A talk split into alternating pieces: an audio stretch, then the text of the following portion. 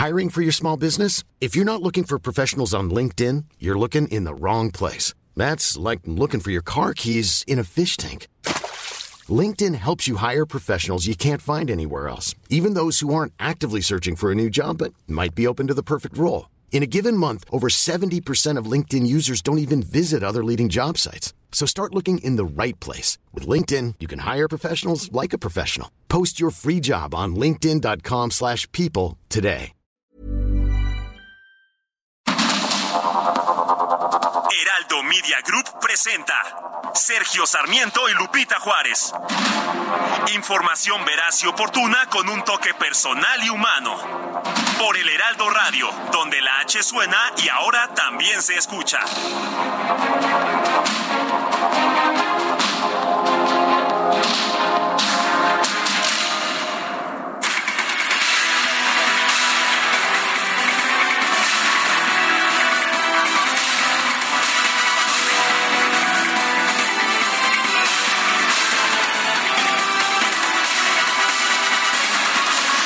Son las 7 de la mañana en puntísimo. Hoy es jueves 30 de marzo del 2023. Se nos está acabando marzo, pero todavía le falta un poquitito. Yo soy Sergio Sarmiento.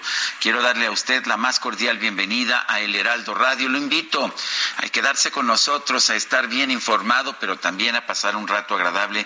Si la información nos lo permite, a nosotros nos gusta darle su lado amable. Guadalupe Juárez, muy buenos días. ¿Qué nos tienes esta mañana? Hola, ¿qué tal? Qué gusto saludarte, mi querido Sergio Sarmiento. Buenos días para ti, amigos. ¿Cómo les va? Muy buenos días. Les tenemos toda la información relevante. ¿Y qué tal si son de los perjudicados ayer por la lluvia que no pudieron ver a Billie Eilish? Pues ahí échenos ahí su testimonio, ¿no? El día de ayer que llovió tan fuerte, Sergio, que no se pudo presentar este artista y que el día de hoy se repone el concierto y mucha gente que decía, oigan, no la hagan, está lloviendo afuera y también adentro en la línea 9 del metro, saquen sus eh, paraguas porque el asunto está igual afuera y adentro, así la situación. Pero bueno, vamos a, a platicar de esto y de muchos otros temas relevantes que pues han eh, ocurrido durante las últimas horas, como el caso al que seguimos dando seguimiento de lo sucedido allá en Chihuahua con la muerte de los migrantes. Bueno, pues vamos por lo pronto a un resumen de la información más importante hasta este momento a las 7 de la mañana con dos minutos de este jueves 30 de marzo del 2023. El secretario de Gobierno de Chihuahua, Santiago de la Peña, confirmó que este miércoles murió otro migrante que resultó herido durante el incendio en la estación migratoria de Ciudad Juárez. Con este deceso, el saldo sube a 39 fallecidos. Lo que tenemos eh, como dato de actualización de última hora es que ascienden a 39 las personas fallecidas en estos lamentables acontecimientos y que subsisten, me parece que un total de 28 personas todavía hospitalizadas. De, de estos números, eh, lo, que, lo, que se me ha informado a mí, a un servidor, es que hay dos personas que se encuentran, pues de alguna manera, fuera de riesgo grave y las demás eh, presentan una condición eh, grave o muy grave. Bueno, y en conferencia de prensa, la titular de la Secretaría de Seguridad y Protección Ciudadana, Rosa Isela Rodríguez, informó que hay personas ya identificadas como posibles responsables de la tragedia en la estación migratoria de Ciudad Juárez. Al momento hay ocho personas identificadas como posibles responsables. Al momento se tienen identificados inicialmente ocho personas probablemente responsables de los hechos. Dos agentes federales, un agente estatal de migración, así como cinco elementos de la empresa de seguridad privada quienes ya están rindiendo sus declaraciones ministeriales correspondientes. Por otro lado, la secretaria reprobó la actuación de los servidores públicos del Instituto Nacional de Migración de Ciudad Juárez por no haber seguido los protocolos de protección a la vida. Reprobamos la mala actuación de servidores públicos que no se apegaron a los protocolos de protección a la vida y protocolos de protección civil. Decir también que el comisionado del Instituto Nacional de Migración recorrió hospitales de Ciudad Juárez para conocer el estado de salud de los lesionados, a quienes se ofreció apoyo, asistencia y atención hospitalaria. Bueno, pues no, no se siguieron los protocolos y de acuerdo con algunas versiones periodísticas le preguntaron al delegado del instituto, los agentes que estaban ahí en eh, este pues lugar provisional, en este eh, centro provisional de detención, pues que qué hacían y le preguntaron si abrían, si los dejaban salir y ordenó que no, que no y que no, que los dejaran encerrados. ¿Cómo la ve usted así las actuaciones? La fiscal especializada en materia de derechos humanos, Sara Irene Herrerías, informó que ya se solicitaron cuatro órdenes de aprehensión en contra de los presuntos responsables de la tragedia, un migrante que habría provocado el incendio, dos elementos del Instituto Nacional de Migración y un guardia de seguridad privada. Y sí, como lo comenté, es también sobre el, presunto responsable que incendió, que, inició el incendio, los servidores públicos y vigilantes de seguridad privada. Eh, en, a medida, también como lo comenté, estas son inicialmente, se van a solicitar cuatro órdenes el día de hoy, pero a, partir de mañana vamos a seguir trabajando para solicitar las siguientes órdenes. Se tiene siempre que fundar y motivar para que haya una respuesta por parte del Poder Judicial. El comisionado del Instituto Nacional de Migración, Francisco Garduño, se reunió con el delegado de la Fiscalía General de la República en Chihuahua, Ramón Ernesto Vadillo, a quien le expresó su disposición a comparecer por el incendio registrado en Ciudad Juárez. El gobierno de El Salvador condenó la actuación del personal del Instituto Nacional de Migración de México durante el incendio en el estado de Chihuahua y exigió que se investigue a fondo lo sucedido y se lleve a los responsables ante la justicia. La Oficina de Aduanas y Protección Fronteriza de los Estados Unidos informó que está dispuesta a otorgar una admisión condicional perdón, a los migrantes que resultaron heridos en Ciudad Juárez para que puedan recibir atención médica. Bueno, y por lo pronto el secretario de Gobernación, Adán Augusto López, anda de gira. Realizó una visita por allá a Veracruz. Evitó, por supuesto, hablar sobre el castigo a los responsables de la tragedia en Ciudad Juárez. Oye, ¿no afecta sus aspiraciones a usted como candidato a la presidencia este incidente que ocurrió en el Instituto Nacional de Migración? Bueno, yo no he manifestado ninguna aspiración. Bueno, ayer dijo que sí va a ser presidente. Ah, bueno, pero eso es distinto, manifestar una aspiración. Se descarta, se descarta Monreal, se descarta todo, ya usted va a ser el bueno. Cuidado, no se vayan a caer. Mande. Ya usted es el bueno, entonces descartamos sí, pues, Bueno, yo, yo respondo, yo respondo por mí, por mis dichos. Bueno, pues ¿qué le parece esta declaración? Ahí le preguntaron los reporteros, pero así son los políticos, ¿no? Oiga, entonces esto le afecta a sus aspiraciones. No, yo no he manifestado ninguna aspiración. Oiga, pero en una entrevista usted dijo que, que va a ser presidente. Ajá. ¿Cómo la ves? Pues por lo pronto ahí sus declaraciones, así son los políticos, todos lo escuchamos, todos eh, eh, en esta eh, entrevista en la que dice pues claramente cuáles son sus aspiraciones, pero luego dice que no dijo lo que dijo y bueno, evita hablar, por supuesto, sobre esta tragedia allá en Ciudad Juárez porque sí afecta a sus aspiraciones. La senadora de Morena, Mónica Fernández Balboa, presentó un punto de acuerdo para exigir que este caso sea investigado por la Fiscalía General de la República y la Secretaría de la Función Pública. Pidió que lo ocurrido no sea visto como un lamentable descuido.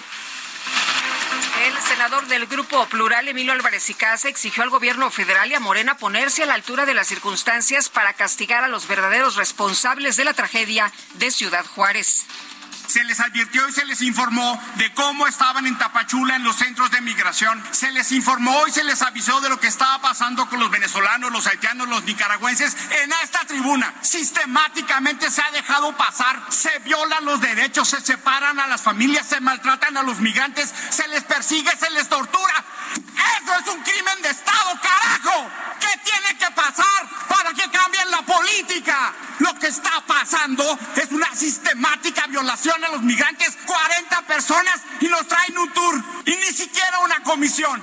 ¿Qué les pasa si encabezan la indignación? Pónganse a la altura de la tragedia y dejen de minimizar los hechos. Las bancadas de oposición en el Senado llamaron al presidente de la mesa directiva, Alejandro Armenta, a desahogar en el Pleno los nombramientos pendientes de dos comisionados del INAI.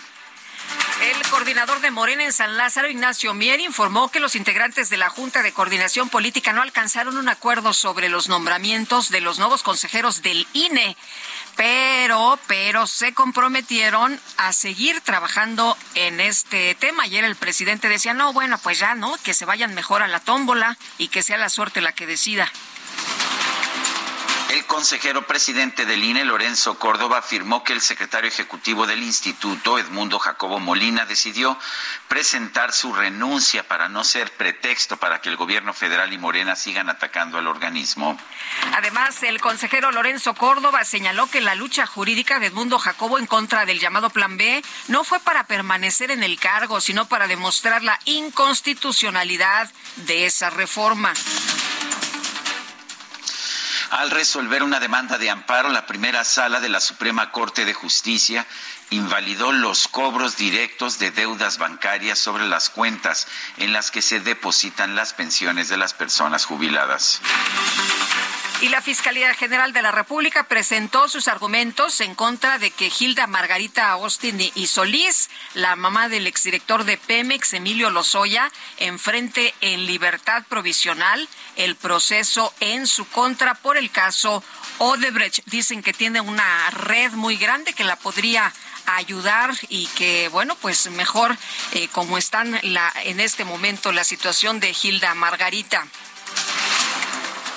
Al participar en la Cumbre por la Democracia 2023, el presidente Andrés Manuel López Obrador denunció que hay países en los que impera la oligarquía con fachada de democracia. Pidió además una mayor igualdad entre las naciones para que se garantice la democracia y triunfe la justicia. En algunos países impera la oligarquía con fachada de democracia. Por ejemplo, ¿cómo hablar de democracia si dominan las élites y no las mayorías? ¿Cómo hablar de democracia si no existe separación del poder económico y el poder político? ¿Cómo hablar de democracia si en los últimos tiempos se ha dado la concentración de la riqueza en pocas manos más ofensiva en la historia del mundo? La fortuna de una minoría ha aumentado sin límites, sin recato moral alguno. El senador republicano Lindsey Graham presentó formalmente una iniciativa para que el Departamento de Estado de la Unión Americana designe a nueve cárteles mexicanos de las drogas como organizaciones terroristas extranjeras. No es la primera vez que se dice en las últimas semanas allá en los Estados Unidos esto que se aborda el tema. El punto es que no se quita el dedo del renglón. Y durante la inauguración de la conferencia sobre drogas sintéticas 2023, el secretario de Estado de la Unión Americana, Anthony Blinken, aseguró que su país va a mantener su colaboración con México como socio estratégico para enfrentar los problemas de seguridad a ambos lados de la frontera. No one country or government can stop the spread of synthetic drugs alone. This is a shared problem with shared responsibility. The United States and Mexico are acting to disrupt illicit supply chains and curb the production and distribution of legal chemicals used to make drugs. Mexico is one of our closest partners in this fight. And to our partners in the Mexican government, particularly Foreign Secretary Abroad, thank you for your leadership on this critical priority. Bueno, pues nadie puede solo, es lo que dice, tenemos que actuar de manera conjunta. Y bueno, pues ella agradece a Marcelo Ebrard por eh, este liderazgo también. Y bueno, pues eh, a luchar en conjunto es lo que señala. Y por su parte, Rosa Isela Rodríguez, titular de la Secretaría de Seguridad y Protección Ciudadana, aseguró que México no tiene producción ilegal de fentanilo, aunque dice que sí pasa por aquí. Los grupos criminales que se dedican al trasiego de drogas y que envenenan a nuestras poblaciones usan a nuestro país como de tránsito. Por eso sigo cuestionando. ¿Los precursores químicos los producimos nosotros en México? No. ¿Las armas las fabricamos nosotros? No. ¿Los muertos los ponemos nosotros? Lamentablemente sí. En Cuernavaca, Morelos, se registró una balacera en inmediaciones de una secundaria con un saldo de una persona muerta.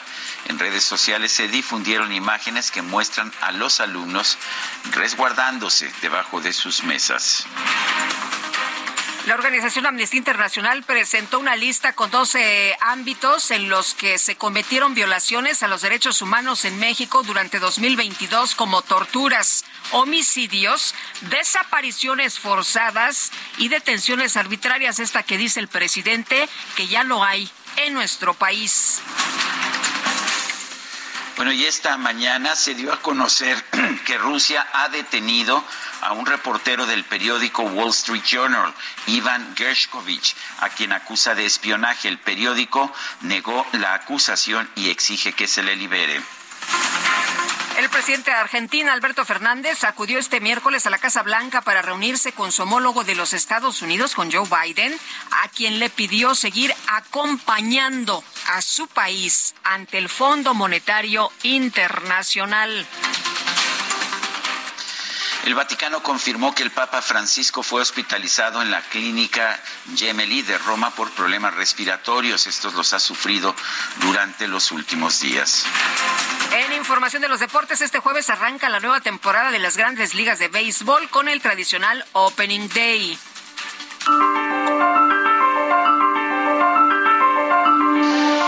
Bueno, y ante pues la nueva legislación minera que virtualmente acabaría con la minería en México, quiero recordar las palabras de Loretta Lynn, la cantante estadounidense. Sí, estoy orgullosa de ser la hija de un minero de carbón.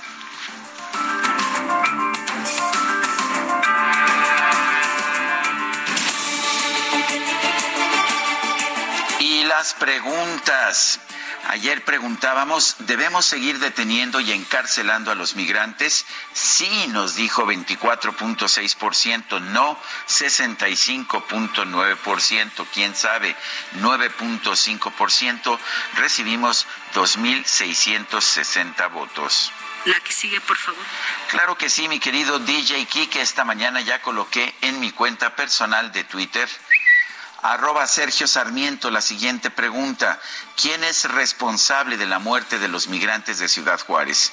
El Estado responde el 84.9%, los custodios 10.7%, los migrantes 4.4%. En 53 minutos hemos recibido 2.305 votos.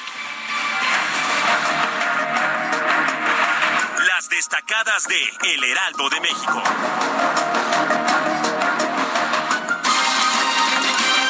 Y ya está con nosotros aquí en la cabina Itzel González con las destacadas. ¿Y qué crees, mi querido Sergio? ¿Cosa? No fuimos requeridos, ni tú ni yo, ayer. Fer e Itzel se fueron a desayunar. ¿Cómo la ves? Híjole, pues este, se siente feo. Se, dice, qué mala onda, ¿no? qué mala ondita. Qué mala ondita. Ah, ¿Cómo pues, estás, este Itzel? ¿Cómo te va? Mira, ya nada más veo a Fer que se está así como que relamiendo los bigotillos. ¿Te pasa?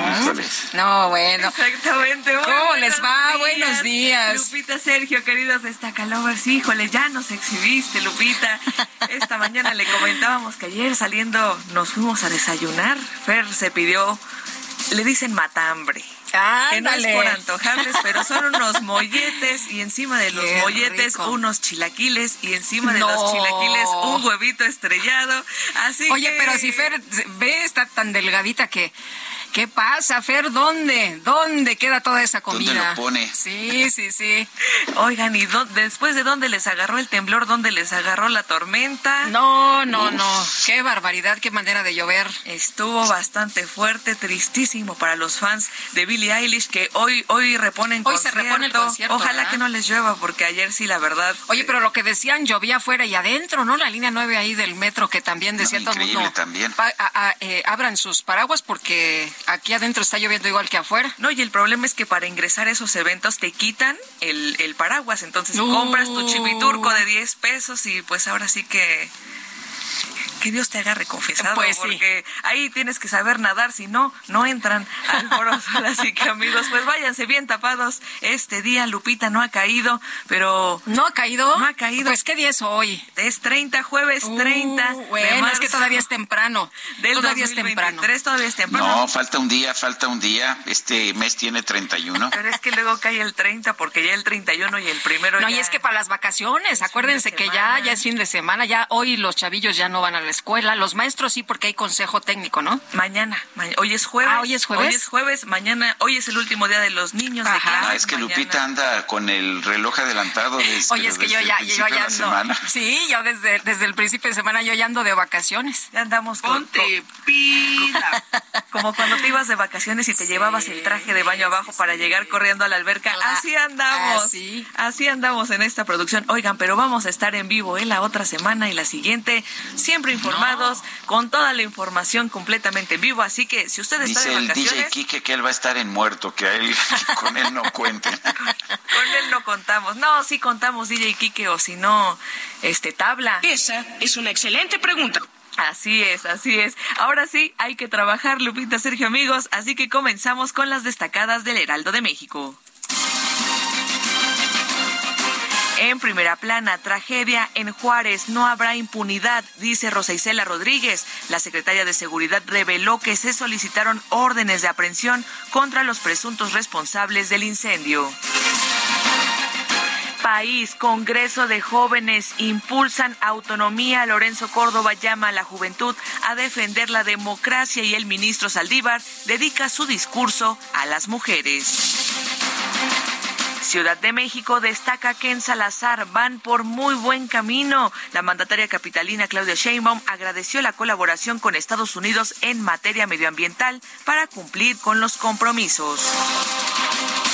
Estados, impacto ambiental, sequía afecta a 75% del país, abarca una extensión mayor a la de 2022. Expertos alertan que agostamiento se extenderá al menos siete años.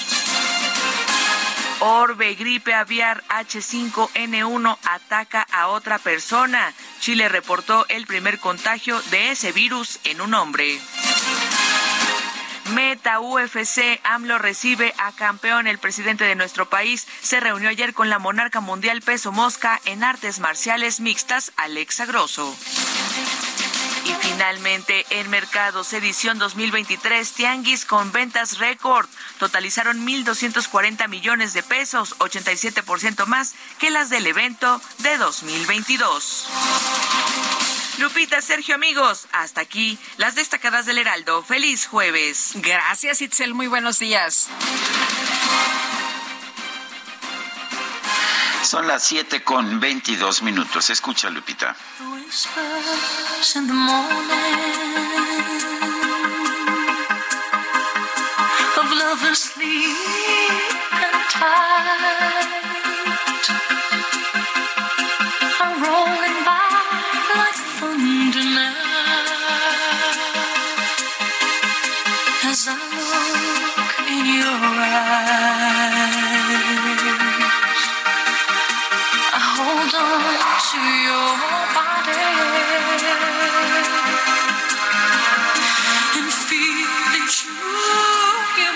Oye, pues qué hermosa voz. Me parece una de las voces más, uh, pues más hermosas que hay. Eh, va un poco entre mezzo soprano, que es más grave, y soprano un poquito más, uh, un poco más aguda, pero es una de las voces más importantes, más impresionantes. Es la voz de Celine Dion, quien nació en Canadá el 30 de marzo de 1968 en Charlemagne Canadá, en Quebec. Bueno, pues ella está cumpliendo 55 años y la verdad es que hoy, pues hoy la vamos a estar festejando una de las grandes cantantes de cualquier país en todos los tiempos, pero considerada como la cantante canadiense de más éxito de la historia. ¿Cómo lo ves, Guadalupe? Pues me parece muy bien, una muy buena elección el día de hoy en la música de esta mujer que estuvo muchos años, Sergio, en los escenarios ahí en Las Vegas y que se ha retirado porque anunció hace apenas unos meses que tiene un síndrome de persona rígida, que es una enfermedad neurológica incurable, lo que la mantiene pues ya eh, sin, eh, sin, este, sin estas actuaciones y la verdad ella quiso hablar a su público, quiso informar de qué se trataba para que las personas sepan también y se informen de este síndrome de persona rígida y nosotros rindiéndole el día de hoy este homenaje disfrutando de su gran voz. Bueno, pues la dejamos con, los dejamos a ustedes con The Power of Love, el poder del amor, interpretado por Celine Dion. Vamos a una pausa y regresamos.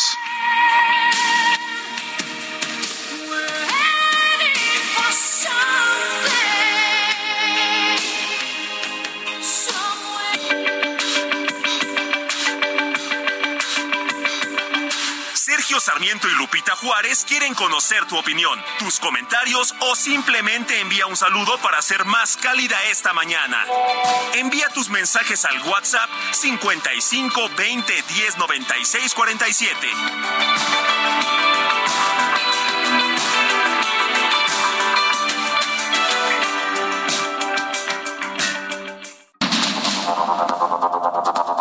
Continuamos con Sergio Sarmiento y Lupita Juárez por el Heraldo Radio.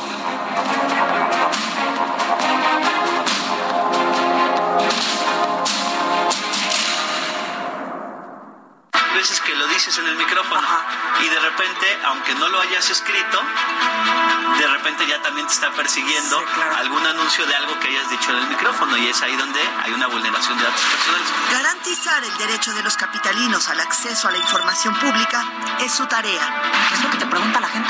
¿Qué pregunta? Los salarios es lo primero. En perfiles CDMX de Heraldo Media Group, Aristides Guerrero García, comisionado presidente del Info CDMX. Este jueves al mediodía en Reporte H, solo por Heraldo Televisión. For all those times you stood by me, for all the truth that you made me see, for all the joy you brought to my life, for all the wrong that you made right, for every dream you made come true,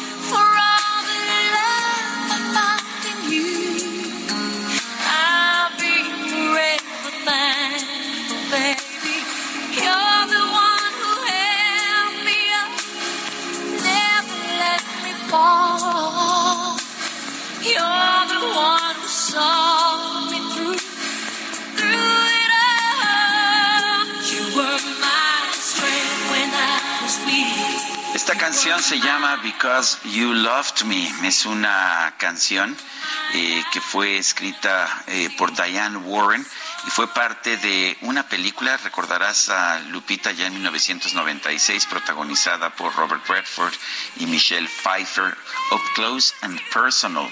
Le pusieron en español algo muy personal. La, me parece que la película no fue así un gran éxito. Lo que sí puedo decir es que la canción sí lo fue en la interpretación de Celine Dion. ¿Cómo la ves? Ay, pues la verdad yo creo que no fue un gran éxito porque no me acuerdo. Yo nada más me acuerdo de la de Titanic. Ah, bueno. De Titanic fue no un gran éxito, fue un éxito mayúsculo. Sí, qué barbaridad. Oye. Bueno, pero pues estamos escuchando a Celine Dion en su cumpleaños número 55. Y nos escriben nuestros amigos en Twitter y nos dicen, los estamos escuchando, nos da mucho gusto que también se puedan comunicar por esta vía. Y Jorge Salazar, te mandamos un eh, fuerte abrazo, Sergio y yo, muchos saludos, gracias por escucharnos esta mañana. Bueno, y por otra parte, José Juan León nos dice, buen eh, día, Sergio Lupita, en la tragedia de los migrantes en Ciudad Juárez, uno, los culpables de iniciar el incendio fueron los migrantes. Dos, los culpables de no abrir las puertas fueron los custodios. Tres, el culpable de tenerlos encerrados bajo llave son los protocolos del sistema de resguardo.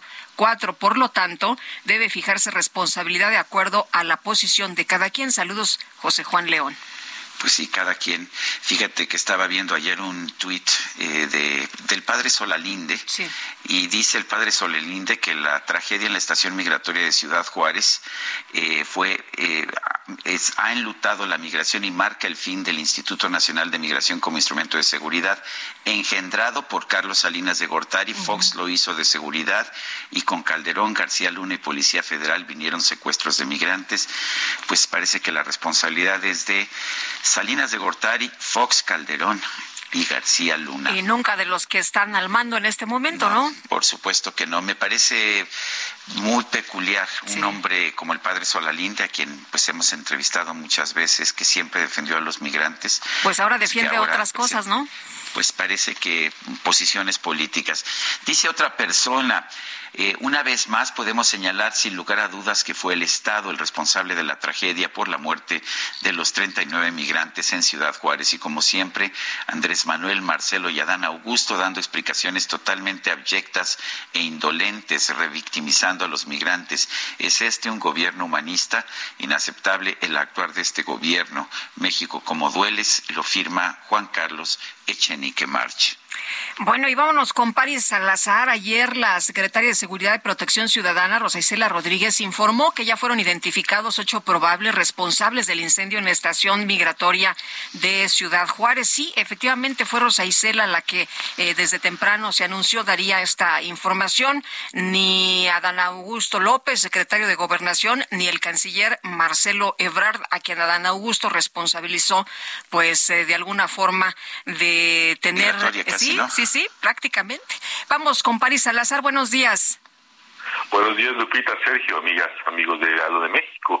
Por el incendio en la estación migratoria en Ciudad Juárez, en la que perdieron la vida 39 migrantes extranjeros y 27 más resultaron lesionados, están identificados ocho probables responsables, señaló la secretaria de Seguridad y Protección Ciudadana, Rosa Isela Rodríguez. En conferencia de prensa en Palacio Nacional, la secretaria Rosa Isela Rodríguez señaló que se trató de servidor, se trata de servidores públicos y de guardias de una empresa de seguridad privada. La funcionaria federal indicó que se llamara a declarar a todos los funcionarios, servidores públicos y particulares relacionados con el caso, incluso al comisionado del Instituto Nacional de Migración, Francisco Gatuno. Escuchamos a la secretaria Rosa Isela Rodríguez. Se tienen identificados inicialmente ocho personas probablemente responsables de los hechos. Dos agentes federales, un agente estatal de migración, así como cinco elementos de la empresa de seguridad privada, quienes ya están rindiendo sus declaraciones ministeriales correspondientes. Reprobamos la mala actuación de servidores públicos que no se apegaron a los protocolos de protección a la vida y protocolos de protección civil.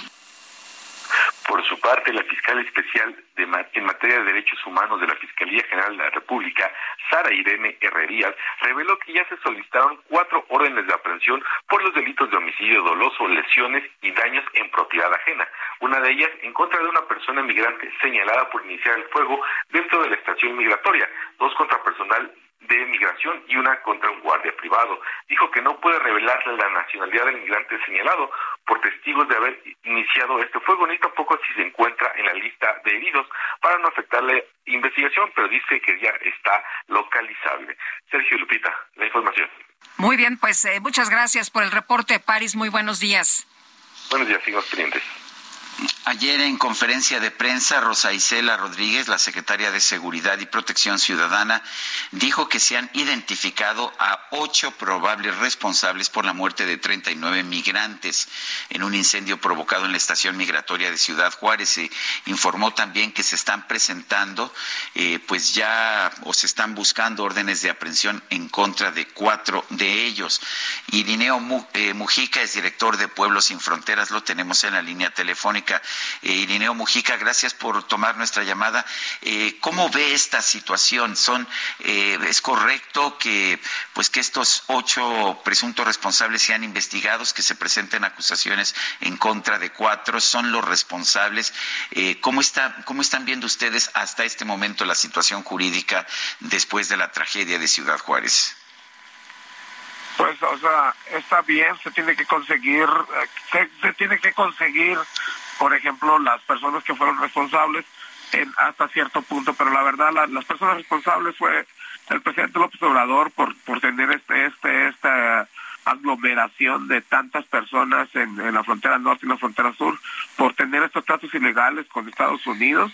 El comisionado Francisco Garduño que le van a dar un pase porque él es el verdadero culpable que los que los les da estos pases hacia la frontera norte y les dice que se vayan a la frontera norte y después los regresa para cumplir y estar moviendo la olla mientras no no quitan el título 42. La verdad, ellos son los culpables, o sea, indirectamente hay culpables directos y hay culpables indirectos. Y el presidente López Obrador, o sea, también se le va a pedir una orden de presión por hacer esto porque él fue el que provocó, fue la situación la que ha hecho.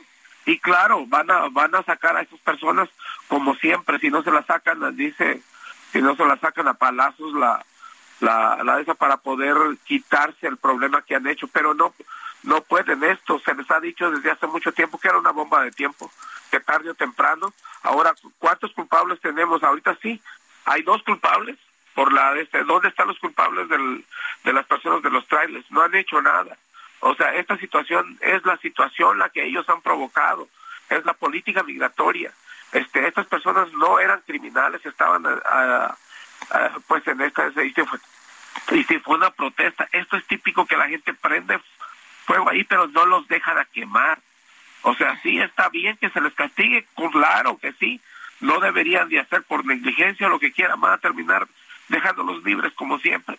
A lo mejor al menos, al menos a los agentes de migración, porque no tienen uno solo.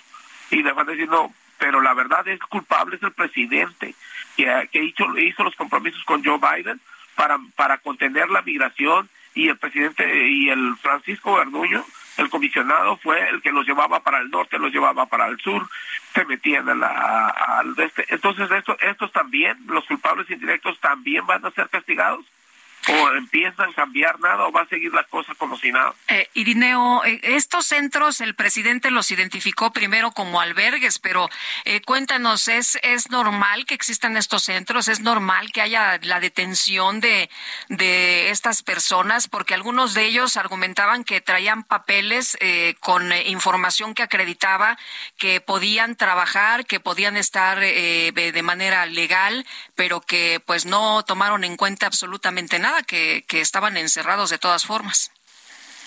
Son papeles, o sea, regulares. Ellos, muchos de ellos les dan papeles para subir a la frontera norte, pero no respetan los papeles. O sea, la, la ley para, para el Instituto Nacional, para Francisco Garduño, piensa que las personas migrantes son de su propiedad y que las puede encarcelar cuando quiere, porque no son albergues, son centros de detención, son cárceles. Y estas cárceles que ellos dijeron cuando iba el presidente López Obrador y ellos habían dicho que estas cárceles iban a cerrar porque son cárceles al, al nombre. Y esto que no los hayan dejado no solo es o sea ellos piden o sea piden instrucciones o sea y estas instrucciones dicen que los deben de llevar con papeles y sin papeles los regresan. No es un caso tenemos dice cientos de casos documentados, pero como el comisionado Gardullo utiliza la ley selectivamente y piensa que porque ellos otorgan los papeles bajo la ley puede quitárselos, puede ponerlos y eso no es normal. El, comisionado Gardullo debe de renunciar porque él es el que en esta administración ha hecho anteriormente, anteriormente se hacía, o sea, se respetaba un poco más la ley ahora, o sea, con este, este, este comisionado no lo ha respetado, pero es por instrucciones de, de los Estados Unidos que hacen sus acuerdos y no dejan salir, o sea, retener la migración en México es el problema, no puedes retener tantas personas en la frontera norte y frontera sur y pensar que no te van a ocurrir, ya sea trailers o esto lo otro. Tenemos, tenemos a muchas personas más que ninguna otra administración que se han ahogado en el río que no se estaban ahogando, en el, en el desierto, en todos lados tenemos muchos problemas.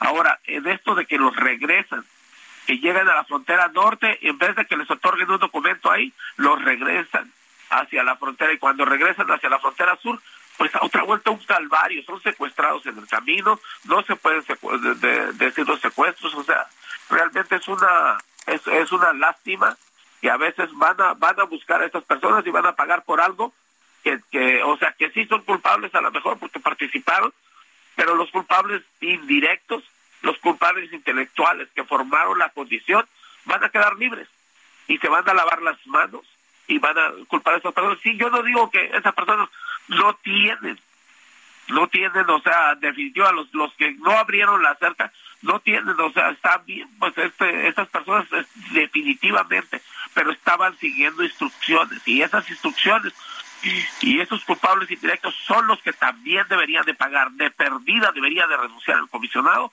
porque no tiene el perfil para tratar a las personas y fueron los que se han encargado de, modificar de pensar que pueden hacer esto con los migrantes eh, por lo que estoy escuchando, Irineo, eh, aquí realmente la responsabilidad radica en las políticas migratorias de Estados Unidos y de México también. Definitivamente, los dos son responsables. El título 42 es un título ilegal es un título que es para, para la, la cuestión sanitaria de, de hace décadas. Y sin embargo, Joe Biden y el presidente López Obrador se pusieron a hacer acuerdos para contener la migración por cuestiones políticas y con gusto lo han hecho. Pero aún así, o sea, hicieron esas, o sea, nosotros o el, el comisionado Francisco Garduño tenía la elección de no hacerlo tan duro como lo hacía este uh, este el comisionado anterior que él, el ¿cómo se llama? El, Tonatio. otro comisionado. Tonatio, Tonatio Guillén fue corrido precisamente porque respetaba los derechos humanos y decía esto no se puede hacer, esto sí se puede hacer. Y aunque no estábamos de acuerdo con él, nos damos cuenta que lo respetaba. Cuando llegó Francisco Garduño ni siquiera conoce la ley. Y aún así, ahorita ya con tanto tiempo, aunque la conozca, la toma selectivamente. Y le van a dar un pase. O sea, el PAN, supuestamente ellos le modifican al PAN y, a mí la política no me gusta, pero la verdad, o sea, Cecilia Romero renunció, en todas las otras administraciones se le decía responsable a la persona, no se les daba un pase. ¿Dónde están los demás culpables de, del, por ejemplo, de los trailers? Él ha premiado, es la primera vez que va a agarrar a alguien y al menos lo van a detener. Y eso porque, porque siente el agua hasta el cuello, porque se está ahogando, porque fueron sus políticas y los dos deberían de sentirse culpables y no solo culpables, deberían de también pagar por lo que han hecho, porque esa sangre no se va a lavar con que le echen la culpa a otro. Mm. sus políticas y ellos fueron y es un crimen de Estado. Hay, hay versiones eh, en el sentido de que el delegado eh, estatal del eh, Instituto Nacional de Migración dio la orden de que no sacaran a las personas, a pesar de que se le comentó que estaban incendiándose ahí los colchones, que había humo, que pues la situación era peligrosa, que él dio la orden de no abrirles. Em, se nos ha dicho que fallaron los protocolos, pero em, ¿cómo ves tú estas reacciones? no, no saben cómo reaccionar, no saben cómo eh, hacer las cosas. Tenemos personas que no están capacitadas para trabajar en, estos lugares.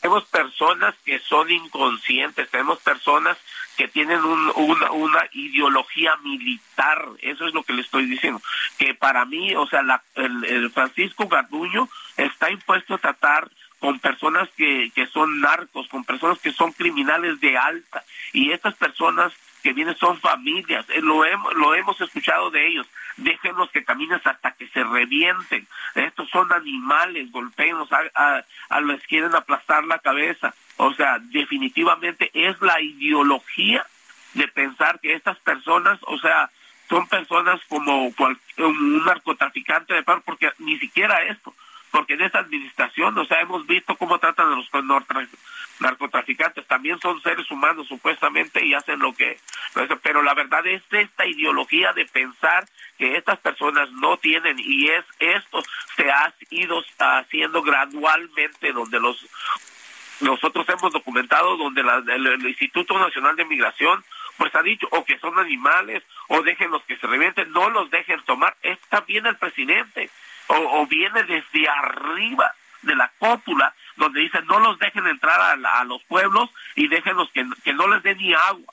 O sea, los tratan como animales, los quieren castigar, es una mano dura que le han puesto, que no le han puesto a ningún otro sector, porque podrían puesto al, narcotráfico, pero no lo hacen, que ensañan con el, migrante y llega a la, a la, a la cuestión de, de, ah, bueno, ellos prendieron el fuego, que se quemen. O sea, protestas en las cárceles siempre han hecho y los migrantes, pero quisieron darle un escarmiento y obvio, o sea, ¿cómo vas a dejar que se quemen? Ahora, ¿cómo yo voy a seguir como ser humano que, que las personas se quemen nada más? Porque, o sea, prendieron ahí, o sea, y los voy a dejar, ah, bueno, que se quemen todos. Uno lo prendió y voy a castigar a todos los demás que se mueran. O sea, y es, pero esta es la forma que piensa el la cópula, los encargados, la gente que ha puesto el, el comisionado Francisco Garduño, él es el culpable y su ideología y la forma, y lo hemos visto como han golpeado a migrantes, y yo soy testigo y también tengo los golpes que me han dado los agentes de migración cuando hacemos este tipo de protestas. No quieren que la gente proteste y por esa razón la castigan de esta manera. Muy pero bien. ya eso se pasó demasiado. Bueno, Irineo Mujica, eh, Mujica, director de Pueblos Sin Fronteras, gracias por conversar con nosotros esta mañana. Gracias. Hasta luego, Irene, un abrazo y bueno, pues entendemos esta impotencia y este dolor, Sergio, por lo ocurrido. Y Alejandro Opez, analista de seguridad, él escribió una columna en el Universal titulada Las preguntas que deja la tragedia de Ciudad Juárez. Y Alejandro, muchas gracias como siempre por conversar con nosotros. Buenos días. Hola, Alejandro. Bueno, pues algo pasó ahí con la comunicación. Vamos a tratar de restablecer el, el, contacto en unos momentos más. Pero bueno, Alejandro, lo que nos dice es saber cuál, cuál fue la, la secuencia de los hechos, ¿no? ¿A qué hora empezó la supuesta protesta de los migrantes y solicitantes de asilo? ¿En qué momento se dio cuenta del incendio el personal del Instituto Nacional de Migración? ¿Qué acciones tomó Sergio? Y me parece que son preguntas que todos nos hemos eh, hecho, ¿no? O sea, ¿qué, ¿qué, fue exactamente lo que pasó, Alejandro? Eh, ¿Cómo estás? Muy buenos días. Buenos días, buenos días auditorio. Oye, pues eh, continuamos haciéndonos este tipo de preguntas. Eh, así es, eh, Lupita, así es, Sergio. Em, mira, y la, y la conferencia de prensa que dio ayer la secretaria de, Seguridad y Protección Ciudadana, Rosicela Rodríguez, y la subsecretaria, digo, la, de Derechos Humanos. la fiscal de Derechos Humanos de, la Fiscalía de la República, pues no resolvió gran cosa, ¿no? O sea, es decir, lo único que nos dicen es que están emprendiendo acciones penales en contra de ocho funcionarios, de, ocho personas, solo algunos de los cuales son funcionarios, ¿no? Eh, a ver, dicen, ah, es que había una empresa privada con quien la contrató. ¿Con qué criterios se siguió para esa contratación? ¿Por qué no se utilizó, por ejemplo, el Servicio de Protección Federal, lo que es un es un organismo público? Eh, por qué no se ubicó, por qué no se utilizó la propia Guardia Nacional para funciones de, resguardo en, estaciones migratorias. Eh, y más de fondo, ¿cuántos migrantes había en, en, esta estación migratoria? Eh, había, ¿cuántos espacios existen? Había hacinamiento, eh, el hacinamiento es, es persistente, se repite en otras estaciones migratorias. En, es cierto lo que se ha venido diciendo, que no les dieron agua durante 24 horas. Es cierto que lo, que, se, lo que se ha dicho es que eh, les eh, limitaron el alimento. Eh, es decir, este, esas son las preguntas que habría que estarse preguntando y hasta ahora no ha habido ninguna respuesta. De hecho, hay uh, una, pues, una acusación por parte de Jorge Vázquez Campbell, abogado de las víctimas, que dice que el contraalmirante Salvador González Guerrero ordenó dejar encerrados bajo llave a los migrantes. No sabemos pues si esto está corroborado por la realidad. Creo que los hechos se sucedieron con mucha rapidez, pero ¿qué opinarías tú de esto? Pues mira, tendríamos que primero, creo que es otra cosa que no sabemos, ¿no? ¿Cuál fue la secuencia de hechos, ¿no? ¿Cuándo empezó esto? ¿En qué momento empiezan las protestas? ¿Qué respuesta hay, hay inicialmente esas protestas? ¿Por qué escalan? Cuando inicia el incendio, ¿qué, quién, toma decisiones? Eh, ¿Por qué no hay un, eh, me imagino, por qué no se activa un protocolo, eh, un, protocolo de evacuación en, en, esta en este centro, en, este, en esta estación migratoria. Deja de poner hasta en prisiones hay, hay protocolos de evacuación en caso de, incendios o de, en caso de accidentes, de terremotos, etcétera. O sea, no había, y si no había, ¿por qué no se, y si había, ¿por qué no se activó? no em, Yo creo que ese es, o sea, a mí me, eh, ya eh, varios días después de, de, los hechos, todavía no sabemos muchísimo, ¿no? Y, y, el gobierno no ha sido particularmente eh, particularmente generoso de la información, ¿no? Pues sí, muy bien. Pues eh, Alejandro, muchas gracias por platicar con nosotros esta mañana. Muy buenos días. Gracias, Lupita. Hasta luego. Gracias. Bueno, pues ah, hay muchas preguntas, efectivamente, como las que hace Alejandro Ope. Nosotros vamos a tratar de seguir ah, dándole a usted que nos escucha toda la información. Estamos buscando corroborar toda la información, usamos las fuentes oficiales, buscamos otras fuentes también y pues creo que es moralmente indispensable, moralmente es, es un mandato que debemos tener el darle a usted toda la información. Vamos a una pausa, regresamos. You touched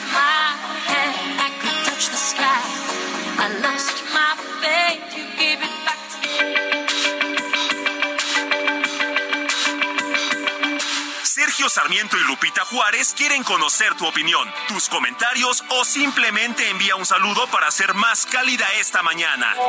Envía tus mensajes al WhatsApp 55 20 10 96 47.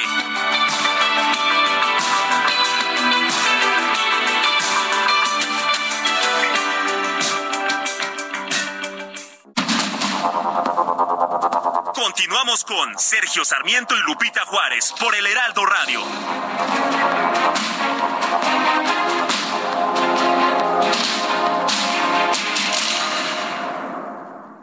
Veces que lo dices en el micrófono y de repente, aunque no lo hayas escrito, de repente ya también te está persiguiendo algún anuncio de algo que hayas dicho en el micrófono y es ahí donde hay una vulneración de datos personales. Garantizar el derecho de los capitalinos al acceso a la información pública es su tarea.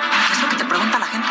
¿Qué pregunta? Los salarios es lo primero. En perfiles CDMX de Heraldo Media Group, Aristides Guerrero García, comisionado presidente del Info CDMX, este jueves mediodía en Reporte H, solo por Heraldo Televisión.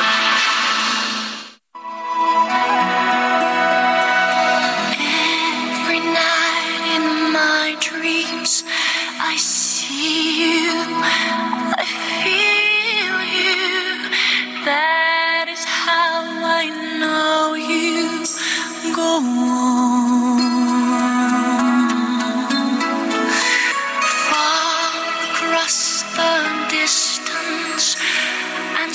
Spaces between us, you have come to show you go on.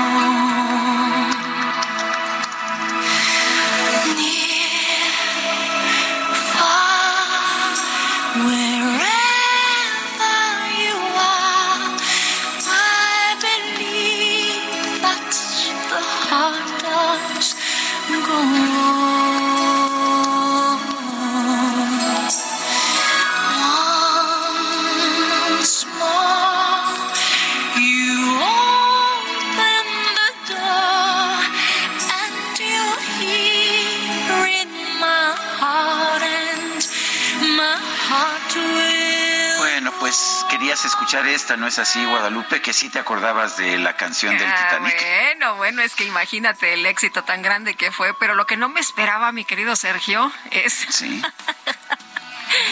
Carlita y Quique aquí, este, ya No me sabes, digas que están acaramelados. como, como en el barco, como en el Titanic. Ah, Están no, recreando bueno, la escena, qué barbaridad. Soy libre. Bueno, My Heart Will Go On, así se llama esta canción, Mi corazón va a continuar. Es una canción escrita, eh, es una canción escrita por Will Jennings y que la interpretó, bueno, en una interpretación que, que tuvo un éxito extraordinario, Celine Dion, allá en la película Titanic. Bueno, y en los mensajes, pónganse a trabajar, Quique y Carlita, vamos a regresar. Y en los mensajes... Bueno, pues vamos a, a- a la información seria, vamos a regresar al- a, los temas importantes. Fíjate que nos dice una persona al auditorio, es un gusto escucharlos todas las mañanas, mil gracias. Aún no me repongo de las escenas que vi, eh, personas muriendo ante la indiferencia de los guardias. Esto fue un asesinato y saber que el presidente solo dará sus condolencias como lo ha hecho cuando hay asesinatos de mujeres, periodistas o civiles. Este gobierno está muy ocupado haciendo su campaña para ganar la presidencia. Cualquier otro tema no tiene importancia. En mi querido país, hoy no hay justicia.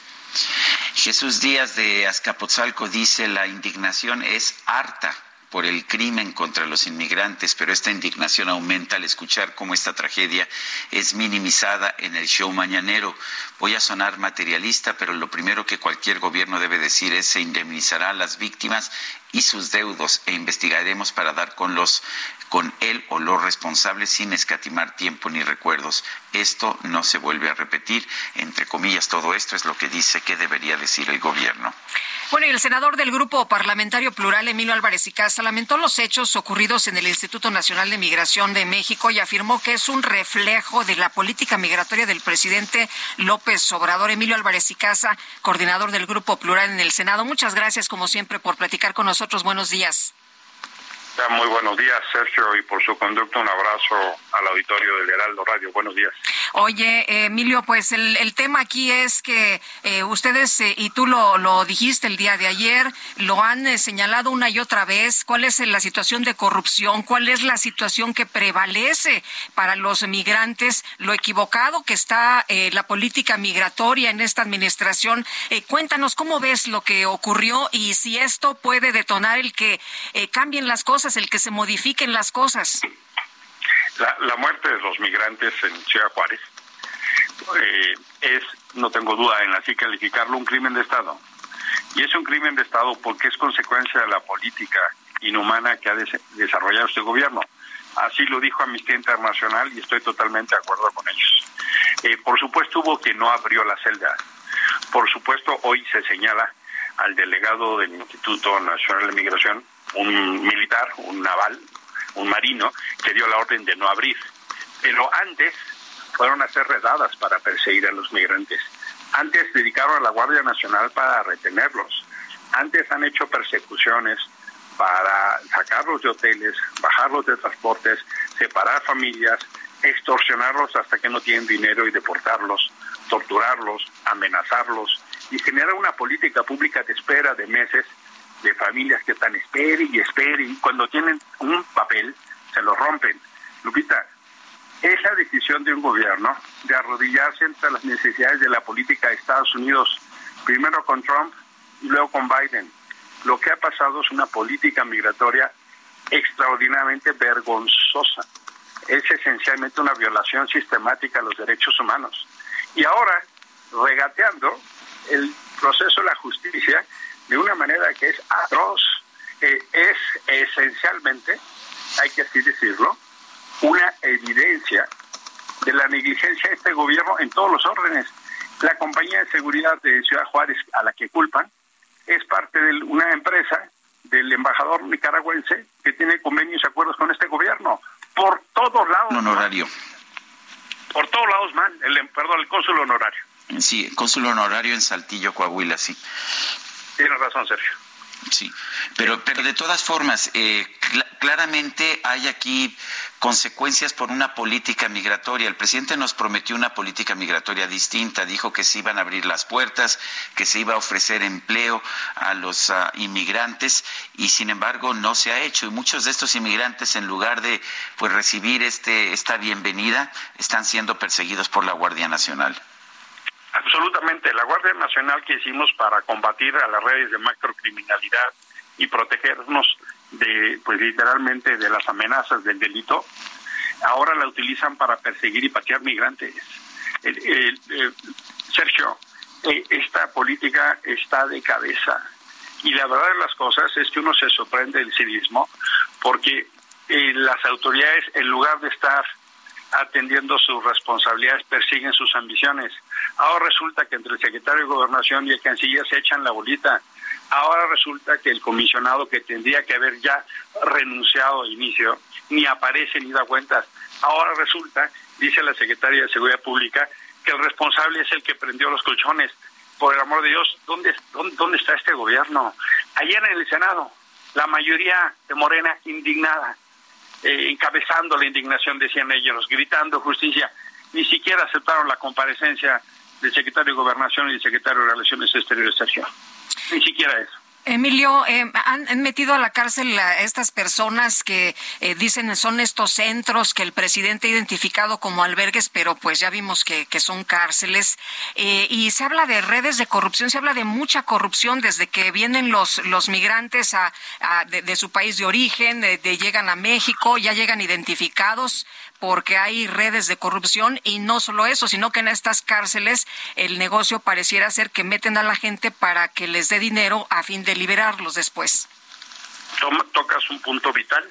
Eh, eh, la conferencia del episcopado mexicano, las redes de la sociedad civil y una enorme cantidad le piden al presidente deje de hablar de albergues porque en realidad son centros de detención, son prisiones.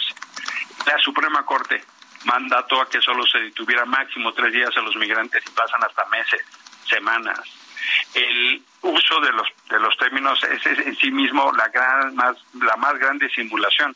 No rescatan a los migrantes, los persiguen y los encierran. Los literalmente hacen redadas para perseguirlos. los términos con los que se refieren son realmente ofensivos. Ayer la propia secretaria de Seguridad Pública decía que es una política de derechos humanos ante una tragedia que avergüenza a México ante el mundo. Eh, mira, eh, Lupita, eh, si esto no entienden que tiene que cambiar, infelizmente van a venir más tragedias porque esto es producto de la negligencia y como Sergio bien dijo, este gobierno ofreció que iba a ser distinto, este gobierno ofreció otra política y estamos viviendo la peor política migratoria en décadas. Emilio, ¿qué tendríamos que cambiar en la política? Si tú pudieras tomar la decisión, ¿qué harías? Mira, yo creo que hay fenómenos de la migración que no dependen de México. Eh, vienen de la crisis de Centroamérica, vienen de la búsqueda ahí de Estados Unidos. La coordinación con Estados Unidos y Centroamérica tiene que ser diferente. Si Estados Unidos va a mandar a 30 mil personas al mes, no tenemos ni dónde ofrecerles ni comida ni albergue. Ese tipo de cosas tendrían que estar cambiando de suyo sí pienso que los gobiernos estatales tienen responsabilidad y los municipales también. La política pública de acogida y solidaridad tendría que ser una cosa de los distintos órdenes de gobierno. Y también creo que la Guardia Nacional no tiene que ser utilizada para perseguir migrantes. Yo prefiero que la Guardia Nacional esté persiguiendo a los narcos que nos amenazan, que extorsionan y que cobran derecho de piso y que nos amenazan, que estar conteniendo migrantes, Sergio, por ponerte tres ideas muy concretas. ¿El gobierno crees que tiene capacidad para eh, recibir a los migrantes, estos eh, 30 mil, y recibir a los que siguen llegando de diferentes partes de, del mundo? Eh, porque pues muchos de ellos vienen huyendo de la pobreza o son perseguidos políticos o son perseguidos por la, por la violencia. Eh, ¿Tenemos capacidad para ayudarlos? te voy a dar un ejemplo de lo que ya pasó.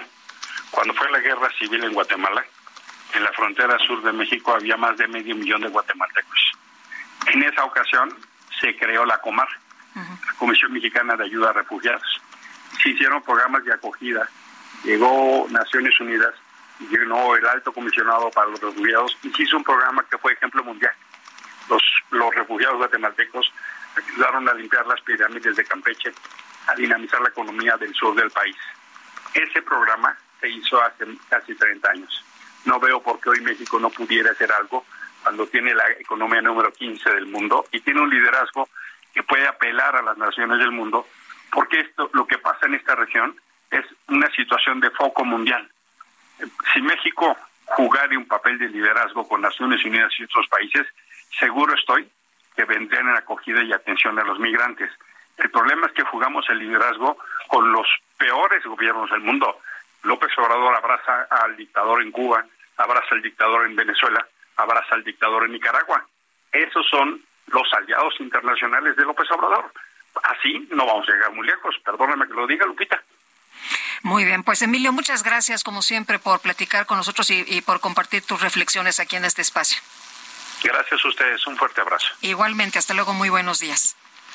El Pleno del Senado, eh, pues no le hizo caso una propuesta en la que se pedía la comparecencia de los secretarios de Gobernación Adán Augusto López y de Relaciones Exteriores Marcelo Ebrard por el caso de los migrantes fallecidos en Ciudad Juárez, Chihuahua. Misael Zavala nos tiene la información. Adelante, Misael.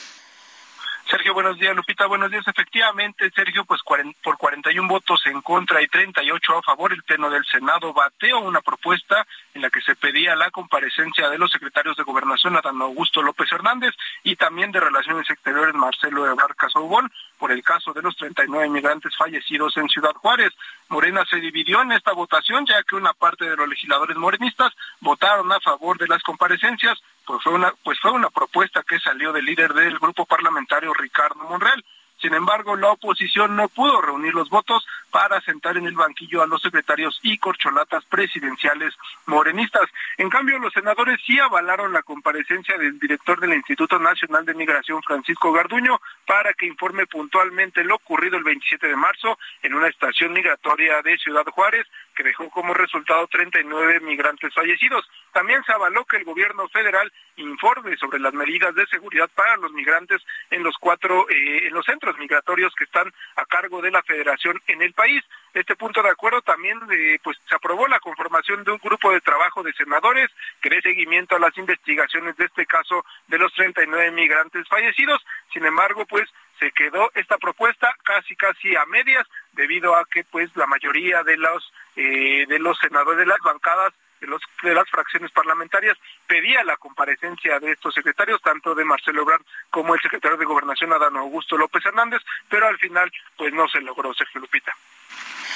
Bueno, pues uh, no se logró, significa que no van a comparecer. Misael Zavala, gracias. Gracias, muy buen día. Bueno, y fíjate, Guadalupe, si tenemos esta situación en que el secretario de Gobernación, Adán Augusto López, dice, no es problema mío, es de Marcelo Ebrard. Marcelo Ebrard, me parece dignamente, dice, no voy a politizar el tema, pero si tenemos esta situación eh, con una pues con una tragedia tan grave como la de Ciudad Juárez, pues te imaginas por qué ¿Por qué decir, no, pues esto no es grave, no pueden, no deben presentarse? Bueno, pues es que están cuidando sus intereses, ¿no? Están cuidando sus intereses rumbo a estas eh, aspiraciones que tienen, donde pues son las corcholatas del presidente, ¿no? Entonces, pues ahí podríamos encontrar una explicación. Pero bueno, vamos a, cambiar de tema. Por lo pronto, pues se salvaron, ¿no? Salvados por la campana, no van a comparecer. Eh, quien va a comparecer en el Senado es eh, Garduño, ya se autorizó y vamos a, a estar muy pendientes de lo que diga. Bueno, en otro tema también que hay que ponerle atención, que no nos pase de noche, la Comisión de Puntos Constitucionales de la Cámara de Diputados pospuso su reunión que tenían programada en donde se discutiría propuesta de los integrantes de la Junta de Coordinación Política para limitar las facultades del Tribunal Electoral del Poder Judicial de la Federación. Y Juan Ortiz, director de Lupa Legislativa MX, como siempre, gracias por conversar con nosotros y por estar atentos de algunos temas a, las que, a los que a veces pues no les ponemos tanta atención, pero que pues pueden modificar la vida del país. Hola Sergio, hola Lupita, muy buenos días, ¿cómo están? Bien, afortunadamente. Oye, pues eh, cuéntanos, cuéntanos de esto que podría modificar y limitar las facultades del Tribunal Electoral del Poder Judicial de la Federación.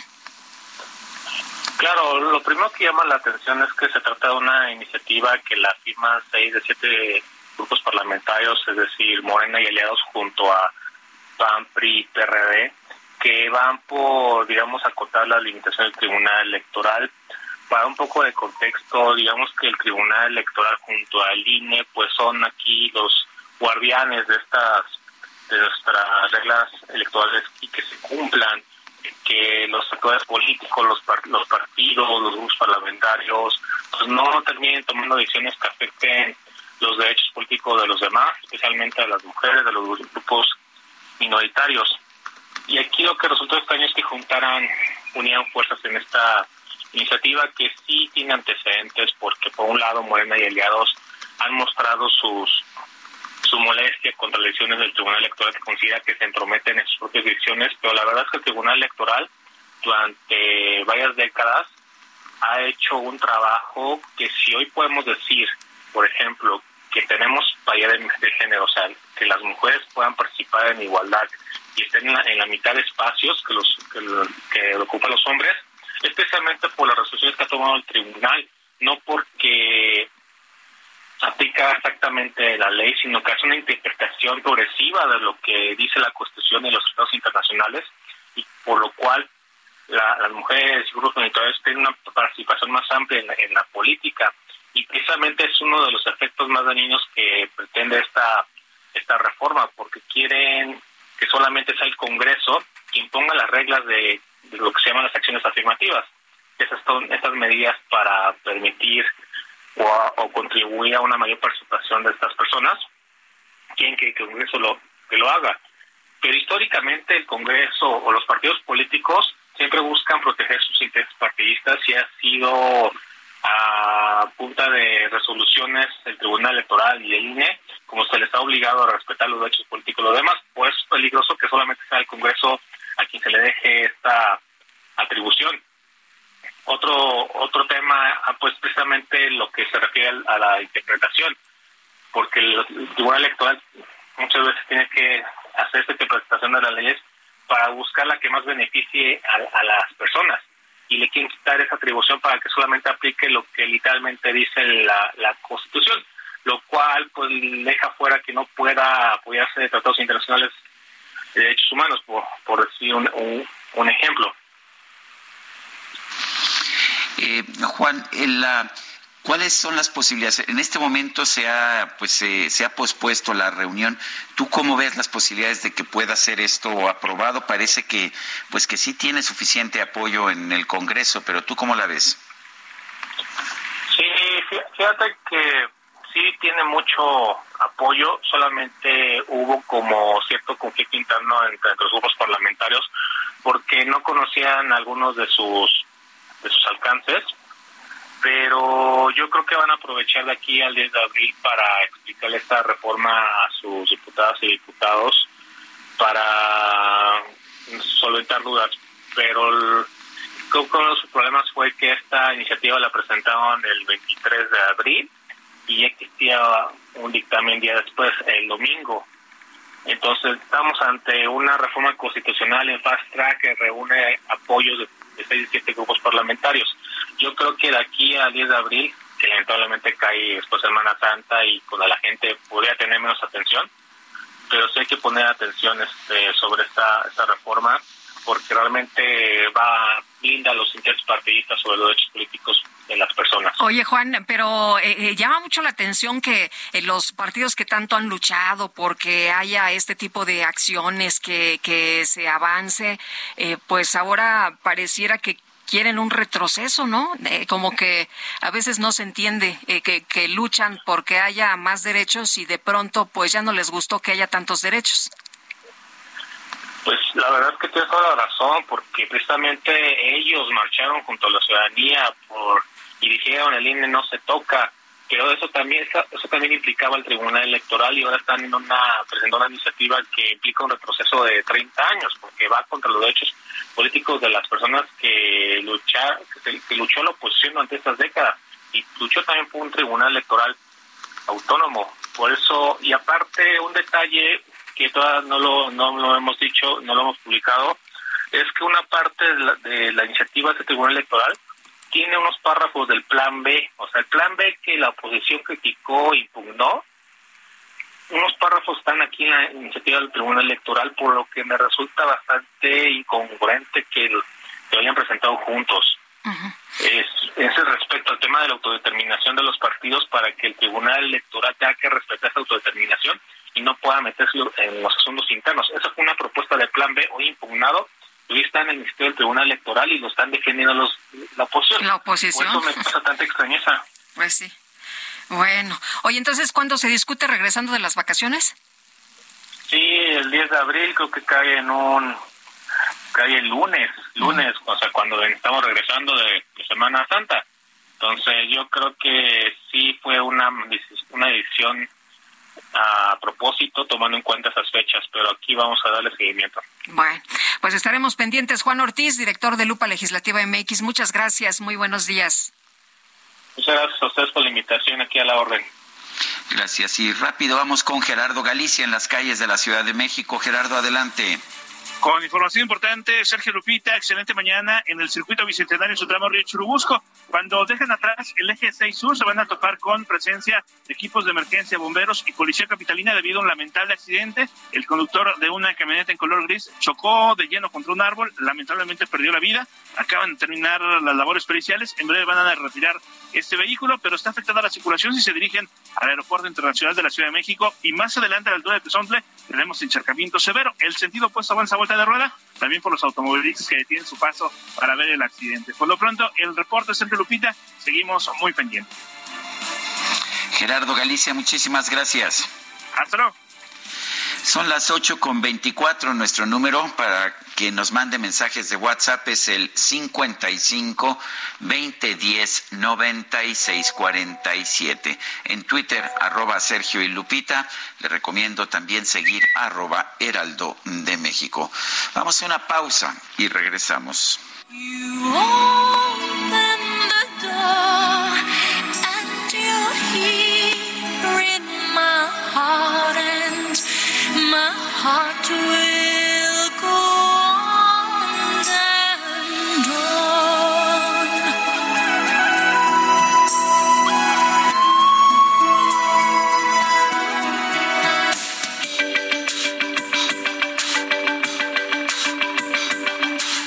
Sergio Sarmiento y Lupita Juárez quieren conocer tu opinión, tus comentarios o simplemente envía un saludo para hacer más cálida esta mañana.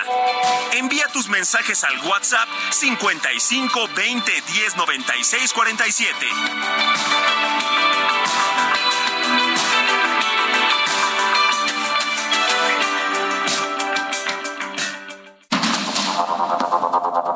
Continuamos con Sergio Sarmiento y Lupita Juárez por el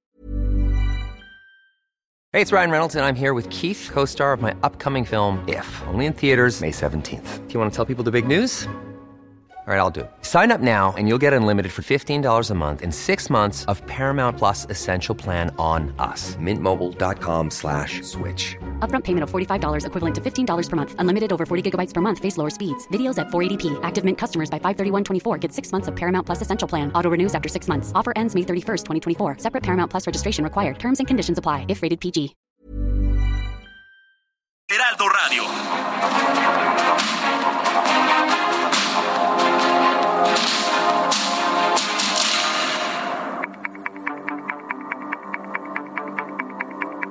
Jaque Mate con Sergio Sarmiento.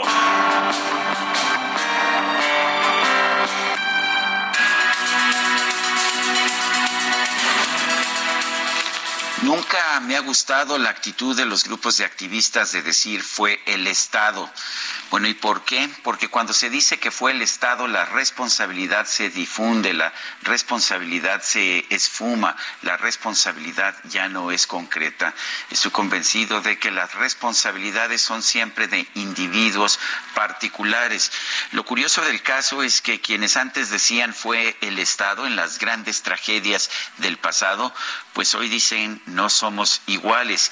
El padre Alejandro Solalinde, por ejemplo, que afirmaba que el Estado había intervenido en algunas de las grandes tragedias y en particular de los migrantes, hoy nos dice que el problema fue en los gobiernos de Carlos Salinas de Gortari, Vicente Fox, Felipe Calderón y García Luna pero no en el gobierno actual. Me parece que eso es también tratar de cerrar los ojos a la realidad. Yo estoy de acuerdo cuando me dicen, pues la verdad es que no, no fue el Estado. Yo estoy de acuerdo, no fue el Estado, hay responsables particulares. Uno de ellos es quien diseñó la política migratoria que estamos aplicando en la actualidad, en lugar de la política que prometió el presidente de abrir las puertas a los uh, inmigrantes centroamericanos. No, esa política no la hemos Hay responsables, por supuesto, allá en los Estados Unidos que han seguido aplicando una política en que devuelven a México a los inmigrantes, en que no permiten su paso y por lo tanto le dejan toda la responsabilidad aquí a nuestro país. Pero hay también, me parece, responsabilidad en nombrar a un comisionado del Instituto Nacional de Migración que es especialista en cárceles, pero no en política migratoria. Hay responsabilidades, eh, sobre todo en las autoridades autoridades que han determinado perseguir a los migrantes en lugar de tomar soluciones de fondo para resolver su situación. No, no me gusta decir que fue el Estado. Lo que sí puedo decir es que hay muchos responsables individuales en la tragedia de Ciudad Juárez. Yo soy Sergio Sarmiento y lo invito a reflexionar.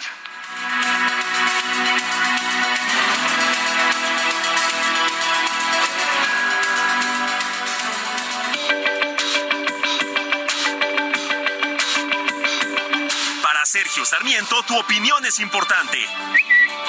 Escríbele a Twitter en arroba Sergio Sarmiento.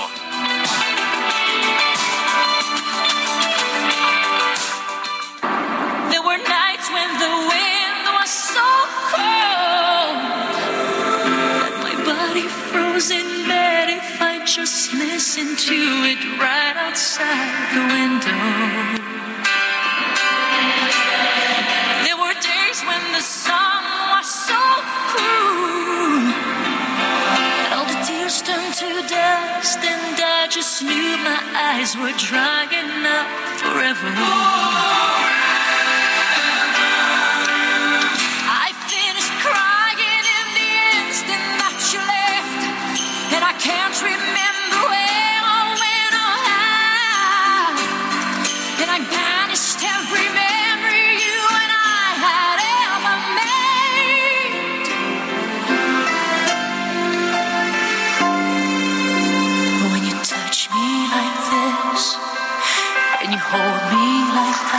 Pues esta canción, esta canción la dio a conocer Celine Dion en 1996, una fuerte balada escrita por Gene Steinman.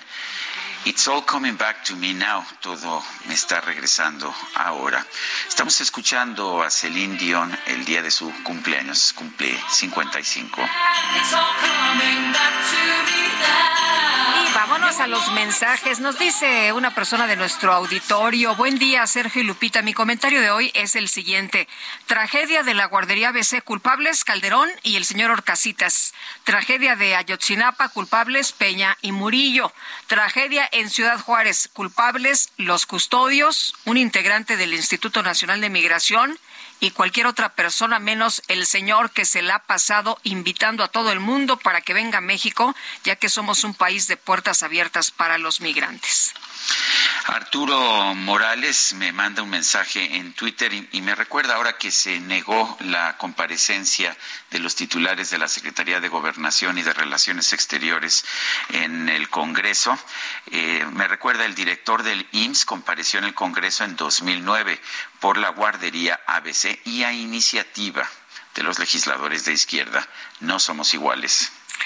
Bueno, y otra persona nos dice, ayer viaducto cerrado, lluvia torrencial, concierto dos horas después cancelado, hijas mojadas, congeladas, enojadas, espantadas porque yo tardé dos horas en llegar por ellas. Hoy no voy.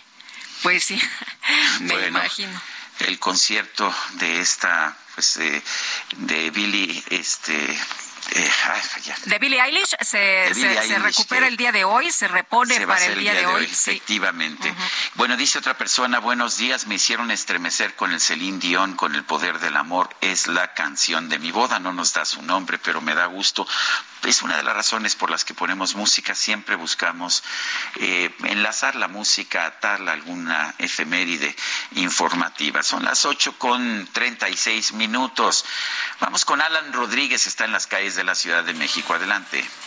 Lupita Sergio, muy buenos días. Nos encontramos en estos momentos en la colonia Olivar del Conde, en la calle de Flox, muy cerca del cruce con Sagitaria. En este punto, el día de ayer, lamentablemente, perdió la vida un trabajador y uno más fue rescatado de un derrumbe de tierra en unas obras que se realizan para la sustitución del drenaje. En este punto, en estos momentos, la situación, pues, eh, están los trabajadores esperando para saber si es que van a reanudar las labores y es que esta obra se lleva a cabo desde el mes de enero, afectando bastante la movilidad, incluso eh, de peatones y de vehículos de los vecinos de esta zona. Los vecinos de esta zona nos han hecho la petición de hacer un llamado a la alcaldía o a la autoridad correspondiente, ya que tenemos zonas muy peligrosas en donde hay varillas expuestas al nivel del piso y en estos momentos con la lluvia el suelo es muy resbaloso, por lo que podría ocurrir un accidente. Tomen mucho en consideración esta situación que ocurre en la calle de Flox al cruce con Sagitaria, muy cerca del cruce con la zona de alta tensión. Es el reporte que tenemos. Alan Rodríguez, muchas gracias. Estamos al pendiente, muy buen día. Y vámonos al clima. El pronóstico del tiempo con Sergio Sarmiento y Lupita Juárez.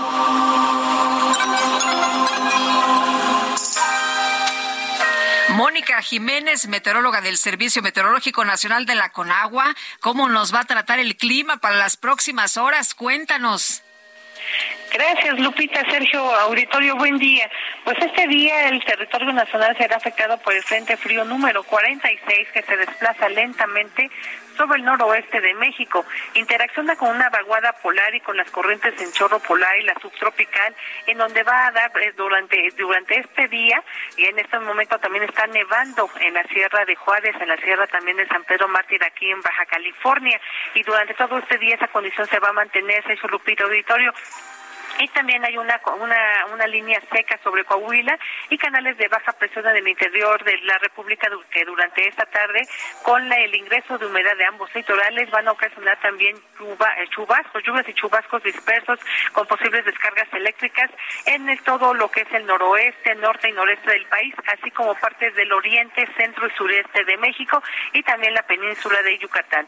Durante esta tarde, este Sergio Lupita Auditorio, se prevén chubascos en Baja California, Coahuila, Nuevo León y lluvias aisladas en partes del centro, como lo he comentado, sureste y, la península de Yucatán, así como las nevadas importantes para el estado de Baja California. Las temperaturas máximas de 40 45 grados Celsius están para Nayarit, Jalisco, Colima, Michoacán, Guerrero, Morelos y también hay vientos fuertes de 80 a 100 kilómetros por hora las rachas con tolvaneras para los estados de Sonora, Chihuahua, Durango. Así de que prácticamente todo lo que es el noroeste del país hay que poner atención.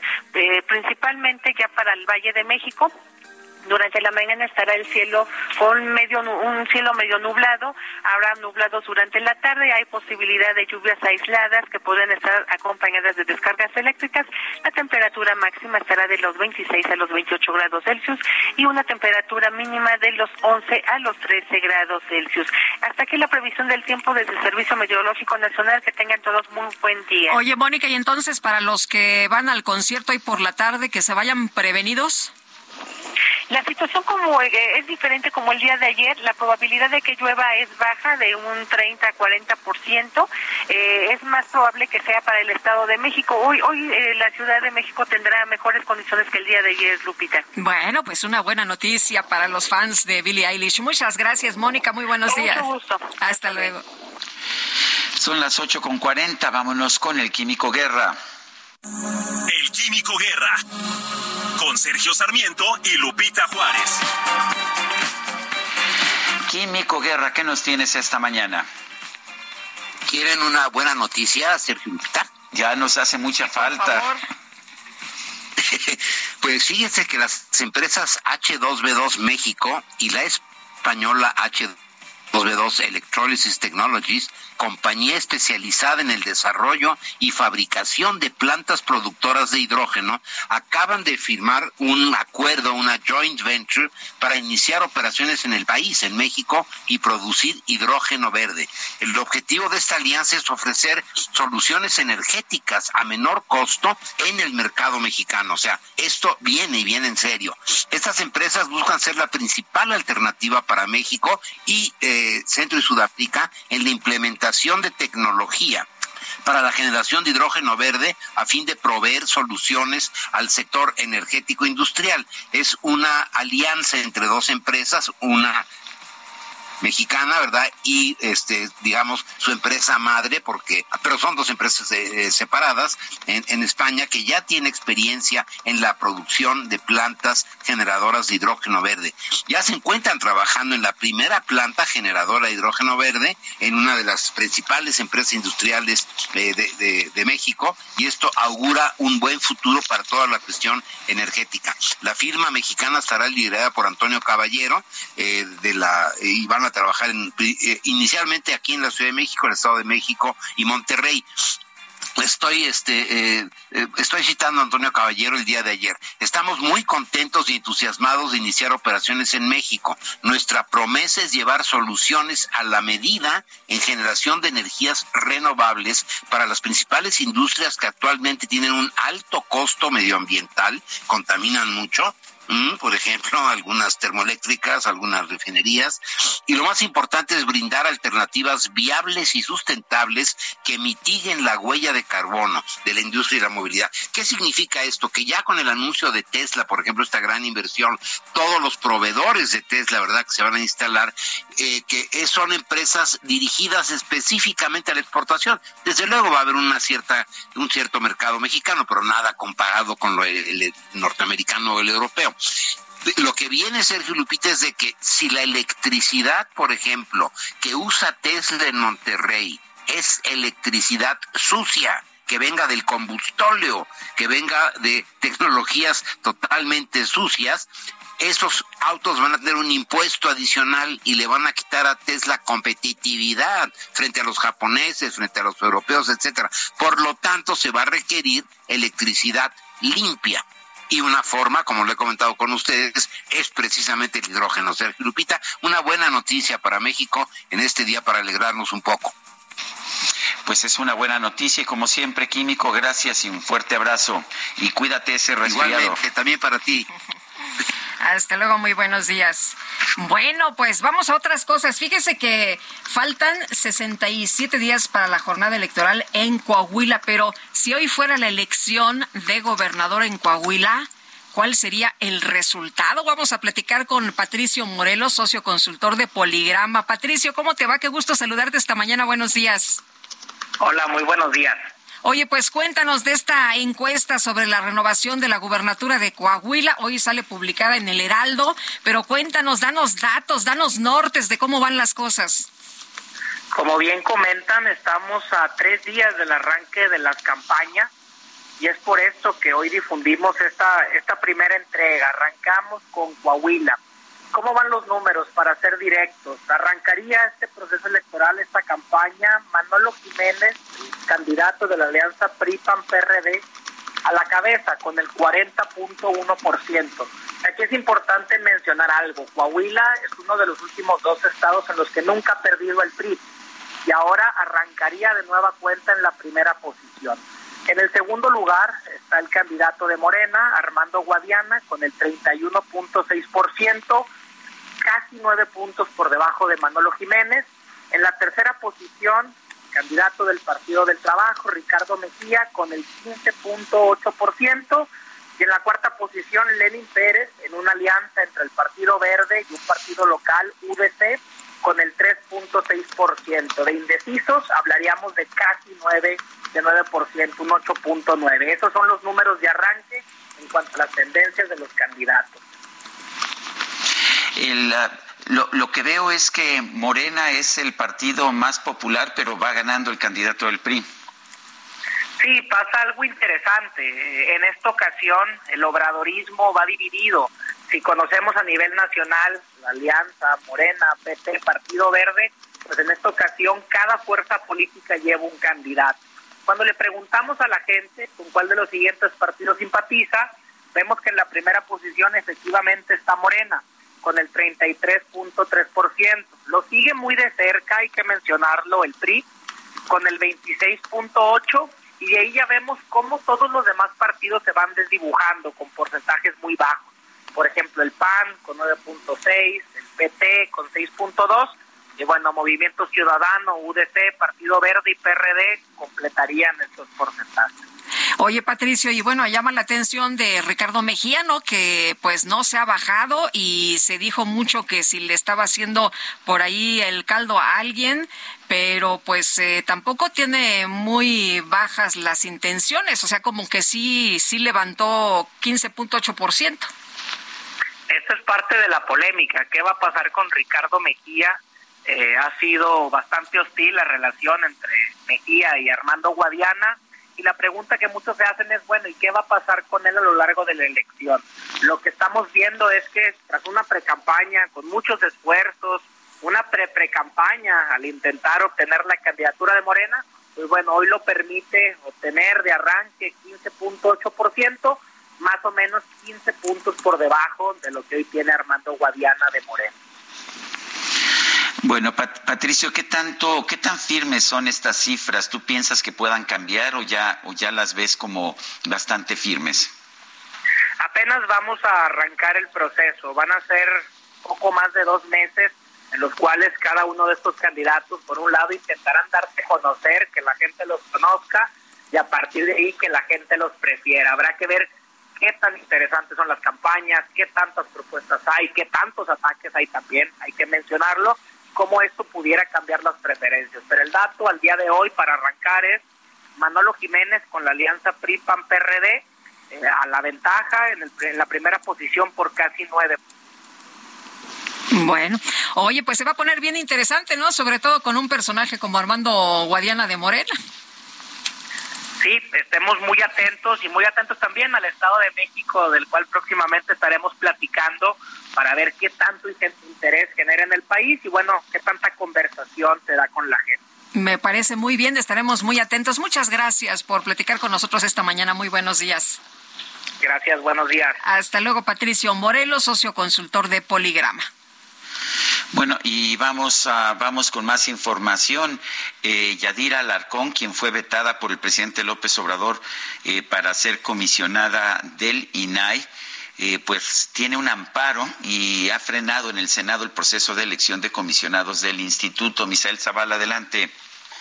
Muy buenos días, Sergio. Buenos días, Lupita. Efectivamente, Sergio, pues este amparo que pues eh, promovió Yadira Alarcón ante la Suprema Corte de Justicia de la Nación fue es lo que está frenando, además de una falta de acuerdo de Morena, es lo que está frenando estos nombramientos de comisionados en el Instituto Nacional de Transparencia. Además, eh, pues Morena eh, no llega todavía a un acuerdo para presentar sus propuestas de candidatos a tres comisionados que están vacantes en este instituto.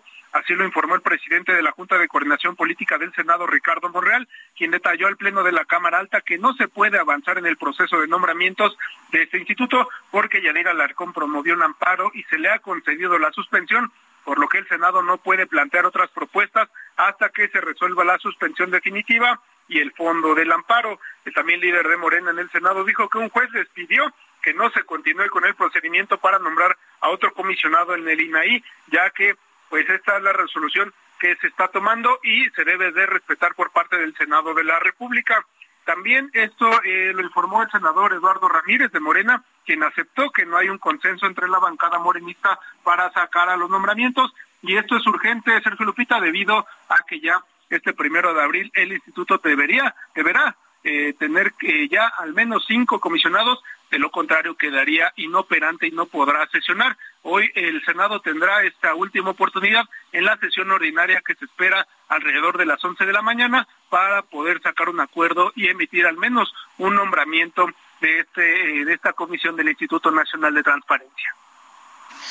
Muy bien, Misael Zavala, gracias. Gracias, buen día. Buenos días y al participar en la cumbre por la democracia 2023, el presidente López Obrador denunció que hay países donde impera la oligarquía con fachada de democracia. Ha declarado, se acordará usted que pues hay quien no quiere el gobierno del pueblo, sino eh, la oligarquía. En fin, vamos con Iván Saldaña que nos tiene todos los detalles. Iván, adelante. ¿Qué tal, Sergio Lupita? Buenos días en la Cumbre por la Democracia 2023 convocada por el presidente de Estados Unidos, Joe Biden, ayer el presidente Andrés Manuel López Obrador advirtió que imperan en el mundo gobiernos emergidos de una democracia simulada, pues el poder no se concentra en el pueblo, sino en una élite política y económica. Muchos de los grandes crímenes contra la humanidad han sido cometidos en nombre de Dios o en nombre de la democracia. Es importante por ello regresar al significado original y verdadero del concepto de democracia.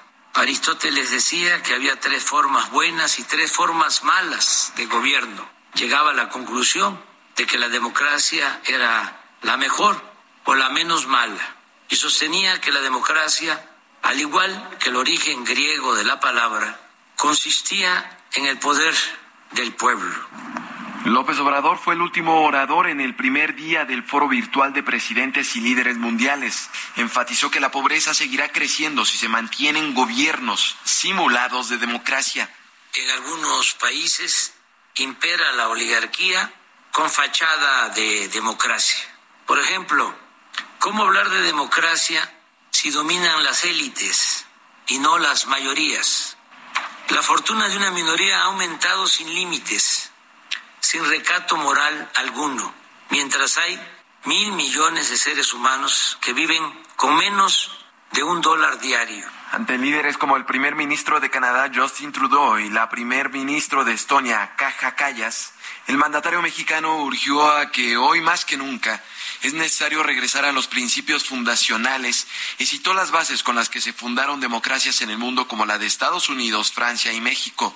Nosotros sostenemos que debemos de ir en la búsqueda de mayor igualdad para tener más democracia, que la democracia sea auténtica, verdadera y que siempre triunfe la justicia sobre el poder.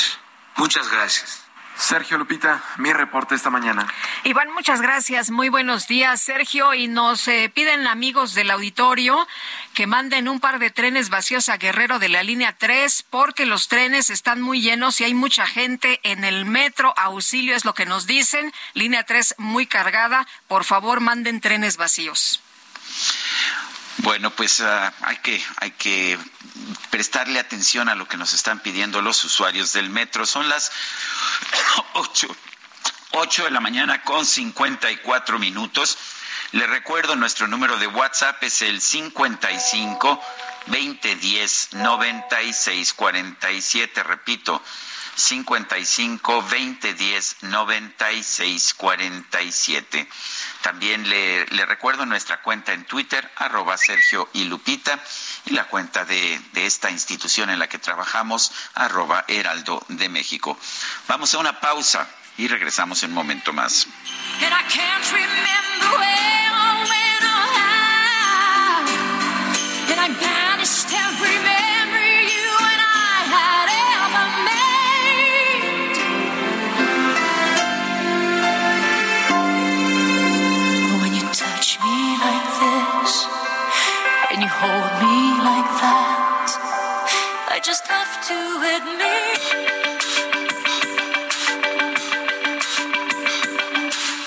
Sarmiento y Lupita Juárez quieren conocer tu opinión, tus comentarios o simplemente envía un saludo para ser más cálida esta mañana.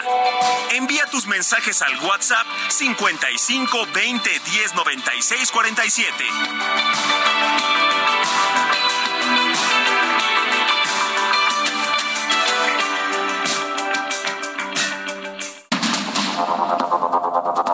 Continuamos con Sergio Sarmiento y Lupita Juárez por el Heraldo Radio.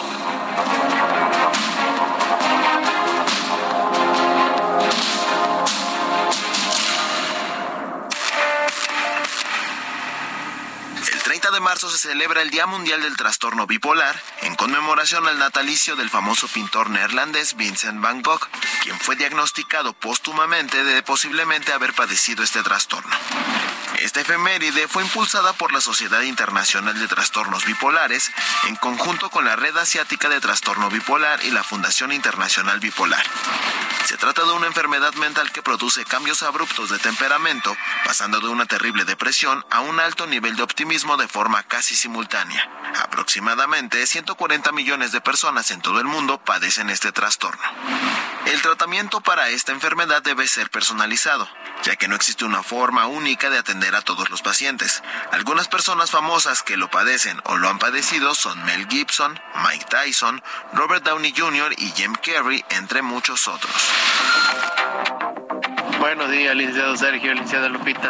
Solo para comentarles que no nada más dijo que iba a ofrecer empleo a los migrantes, también dijo que los connacionales que se encontraban fuera del país por buscar una mejor vida, iba a buscar que regresaran al mejorar los salarios. También eso se ha visto que lo ha cumplido, pregunto yo. Entonces todo han sido puras mentiras. I get wings to fly. Oh,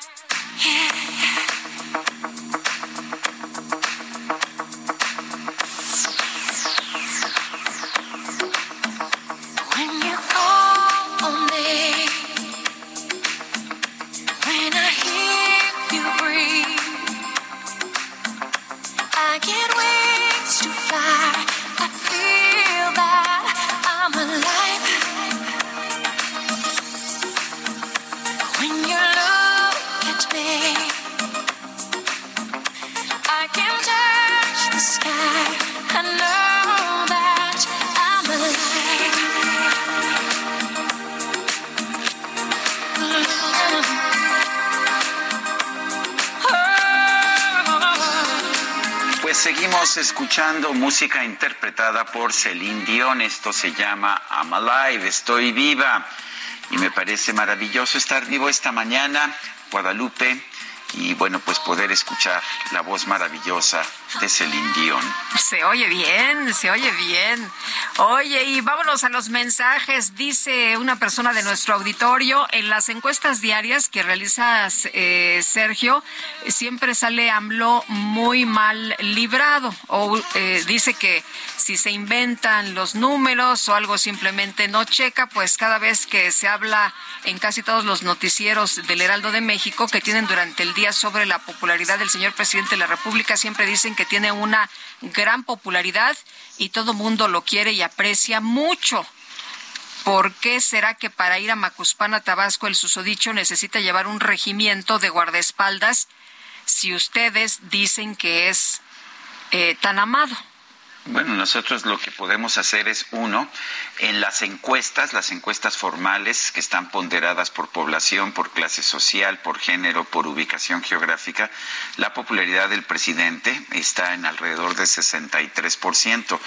Las preguntas que yo hago, pues van a mis seguidores de Twitter. Yo, de hecho, no tengo nada que ver con las respuestas, es la gente la que responde y en todo caso son los algoritmos de, de Twitter los que operan ahí, pero fundamentalmente se permite un solo voto, nadie más, nadie puede votar dos veces y responde la gente que me sigue a mí o que nos sigue en arroba Sergio y Lupita, eh, que no es el público en general, sino pues es una parte del público, una parte del público que quizás simpatiza más con las ideas liberales y no con las ideas estatistas de, del gobierno de la República, pero pues las encuestas, y siempre lo hemos dicho aquí, eh, de generales de aprobación, muestran que el presidente tiene una aprobación muy alta de 63% en la última que vi. Adelante, Sergio. Él dice otra persona, el jaque mate, ah, concuerdo con el jaque mate del señor Sergio, muy certero en su comentario, ya que fueron individuos, más no el Estado. Así como Ayotzinapa marcó a Peña Nieto, esto va a marcar a la 4T. Saludos desde Texcoco. Ese es, dice, ese Juanito Soldador. Bueno, bueno, pues saludos para ese Juanito. Oye, nos dice Lourdes, Lupita y Sergio, gracias por toda su información, siempre confiables, de suma importancia que comenten que si andan en campaña, Adán y Marcelo no están trabajando. Bueno, son las nueve de la mañana con cinco minutos. Vámonos a un resumen de la información. Esta mañana el presidente López Obrador participó en la ceremonia del cambio de titular del Consejo de la Comunicación. El mandatario agradeció a este organismo el apoyo brindado durante la pandemia de COVID-19. Bueno, me da muchísimo gusto, repito, estar con ustedes, presenciar este cambio en la presidencia del Consejo de la Comunicación. Es eh, muy reconocida la labor de este Consejo de la Comunicación, sus campañas de información, de orientación, de concientización. Agradecer lo que hicieron en momentos muy difíciles para nuestro pueblo cuando enfrentamos la pandemia del COVID en circunstancias muy difíciles, tristes. Bueno, por otro lado, el presidente propuso al Consejo de la Comunicación lanzar una campaña de información para los jóvenes sobre los peligros relacionados con el consumo de drogas. Podríamos tomar el acuerdo, decir, a ver, vamos entre todos a que se tome conciencia del daño que causan las drogas y que se puede ser feliz de otra manera, ¿no? Este, aquí está el señor que representa a la radio y a la televisión. Sí, vamos, ¿verdad?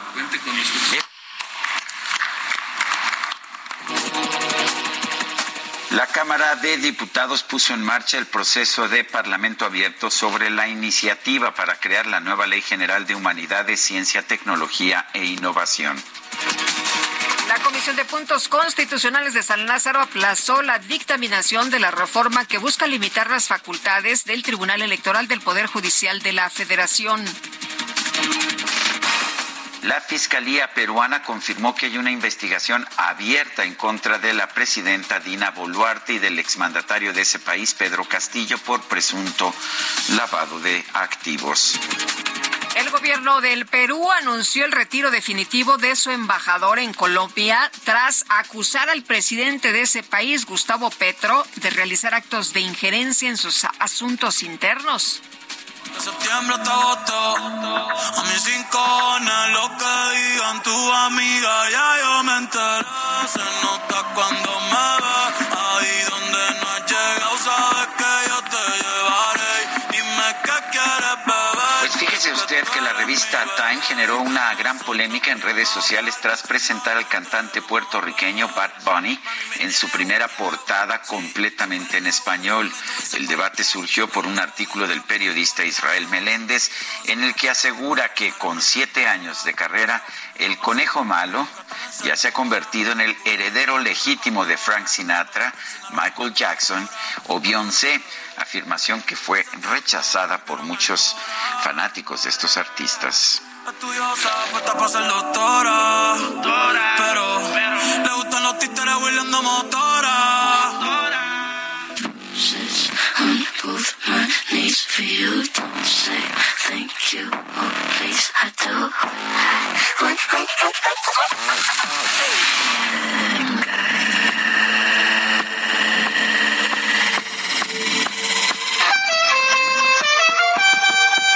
La micro deportiva.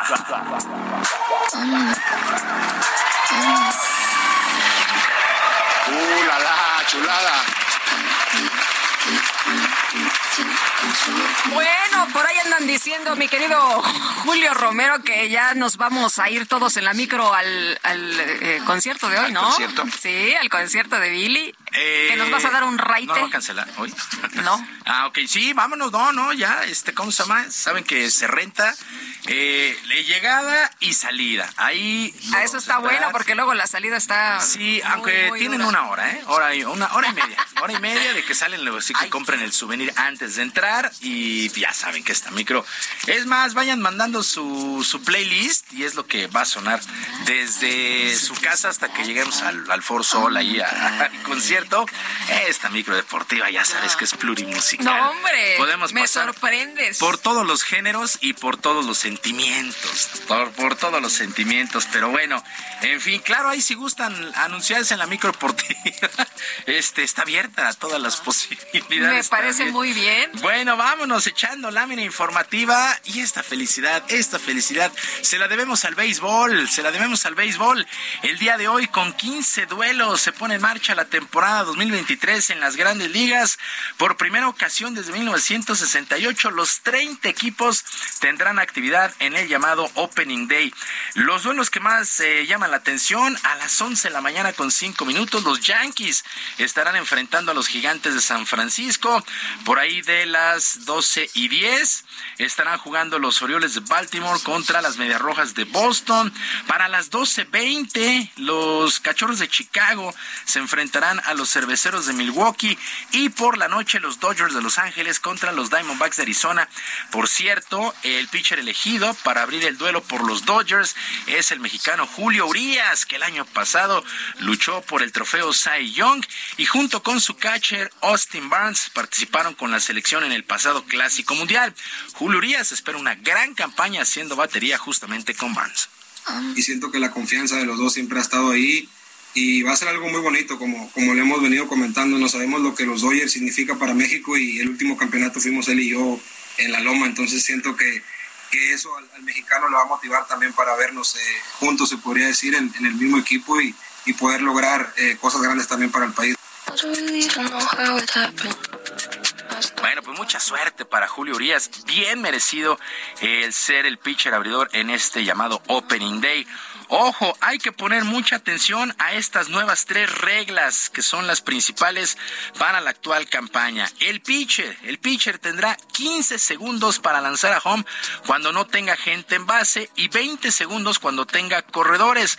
De pasarse de ese tiempo se le castigará con una bola. El bateador tiene que estar dentro de la caja los últimos 8 segundos. Ahí ya estarán los relojes. Todo esto para aumentar la velocidad de los juegos. Las almohadillas aumentan de 15 a 18 pulgadas, por ahí de 7.62 centímetros para agilizar a los corredores. Las formaciones especiales a la defensiva deberán de tener a dos infielders de cada lado de la segunda base en la zona de arcilla. Ya saben ustedes que ahora hay formaciones especiales. Bueno, pues se va a ajustar. Habrá que tener dos por eh, al lado de la segunda base. Mexicanos a seguir en esta en esta temporada me parecen los más destacados. Alejandro Kirk, catcher de los Azulejos de Toronto, convocado al Juego de las Estrellas el año pasado. La nueva estrella mexicana Randy Arozarena, este naturalizado mexicano, estará con las mantarrayas de Tampa Bay. El propio Julio Urias con los Dodgers. Luis César, que llega como relevista de los Rojos de Cincinnati. Los hermanos Urias, Luis, infielder de Milwaukee, y Ramón, que estará con Baltimore. Ramón que eh, ganó el guante de oro el año pasado en la tercera Alex Verdugo, jardinero de las Medias Rojas de Boston, y Andrés Muñoz con Seattle. Me parece que son los jugadores a seguir. Así es que Play Ball, el día de hoy, arranca la campaña en las grandes ligas.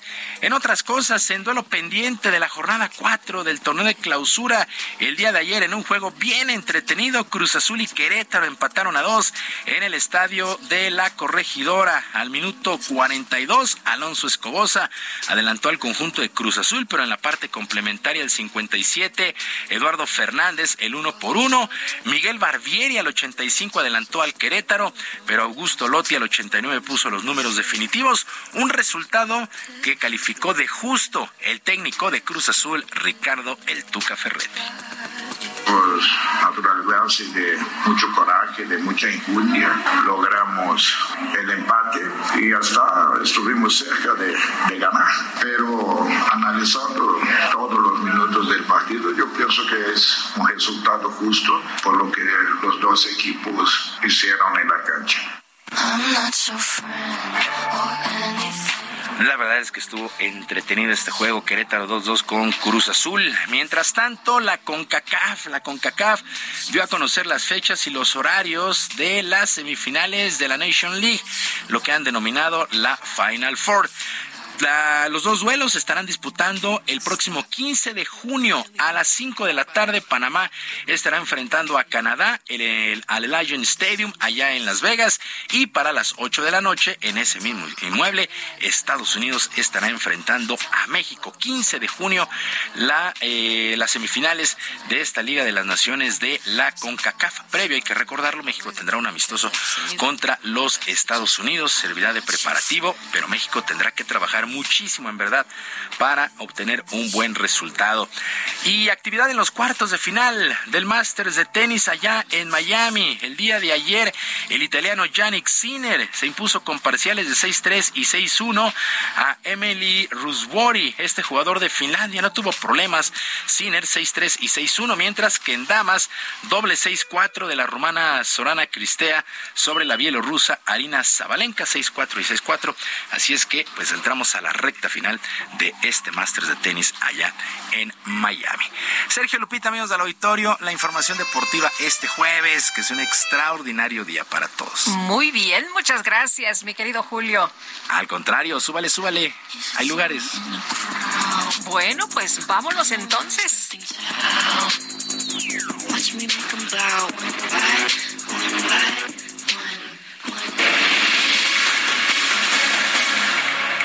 9 de la mañana con 16 minutos. Vamos con Mónica Reyes. Mónica Reyes, adelante. Claro que sí, Sergio Sarmiento Lupita Juárez, con mucho gusto. Muy buenos días. Amigos, lo mejor que podemos hacer para evitar un fraude es prevenirlo. Por eso, junto al Banco Nacional de México, les cuento el 1, 2, 3 contra los fraudes. 1. Nunca compartas con nadie tus claves de acceso, NIPS, códigos de tu NetKey o el CBB de tu tarjeta. 2. El banco jamás te llamará para solicitarte códigos o claves de acceso que recibas por mensaje SMS. 3. El banco nunca te pedirá hacer transferencias para proteger o blindar tus cuentas. Así es que recuerda, si te piden información confidencial, es fraude. 1, 2, 3, juntos con Citibanamex contra el fraude. Regreso con ustedes. Bonita mañana. Gracias.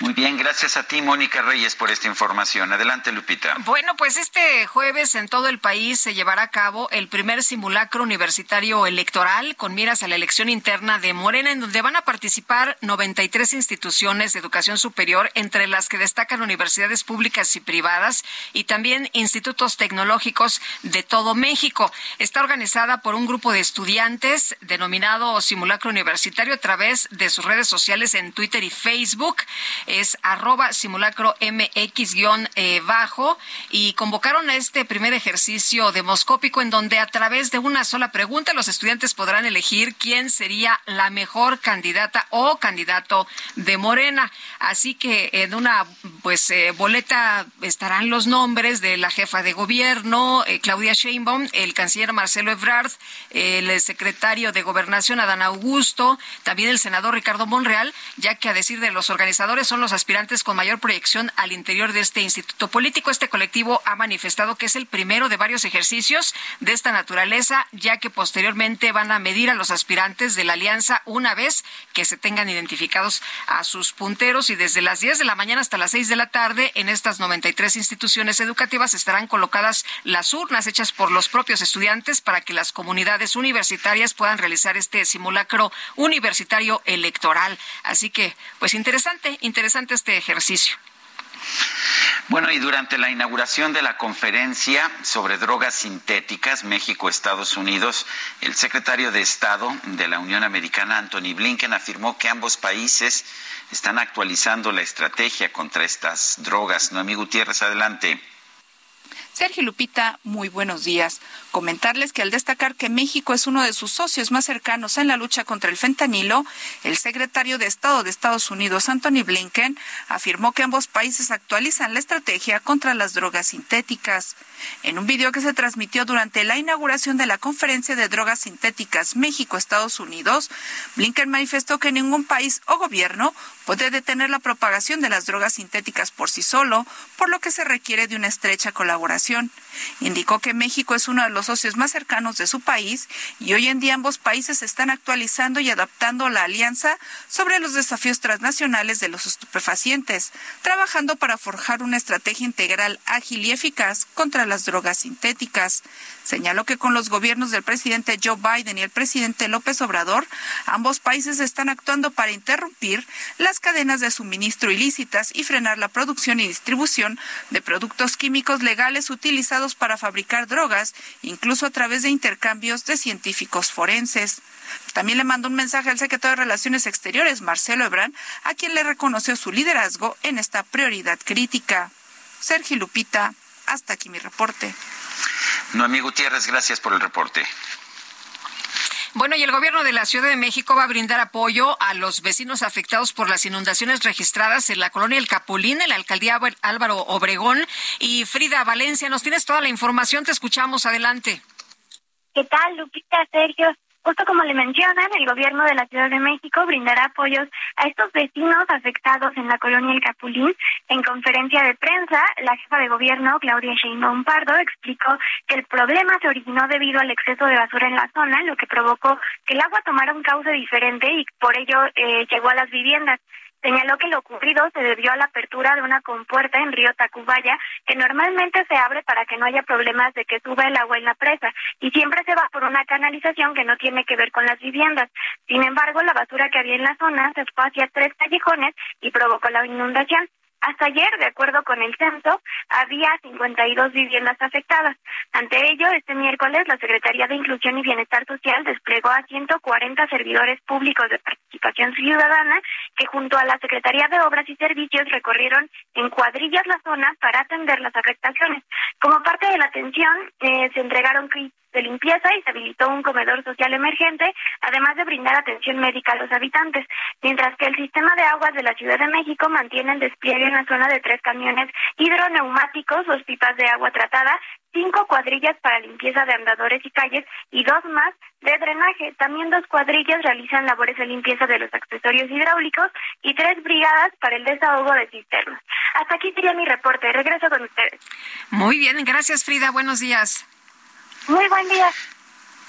Bueno, y el presidente López Obrador en su conferencia de prensa de esta mañana, que dedicó pues más bien al tema del Consejo de Comunicación y a temas económicos, dejando de lado en términos generales el asunto del pues de este incendio que cobró 39 muertes de migrantes en una cárcel ilegal eh, no hay otra forma de llamarla allá en Ciudad Juárez. Bueno, pues el presidente López Obrador dice que habló con el fiscal Alejandro Gertzmanero sobre este tema y que le pidió que no haya ningún tipo de consideración sobre los responsables de este hecho. Pidió que se aplique la justicia aun cuando se trate de funcionarios del gobierno federal. Lo que dijo el presidente fue esto.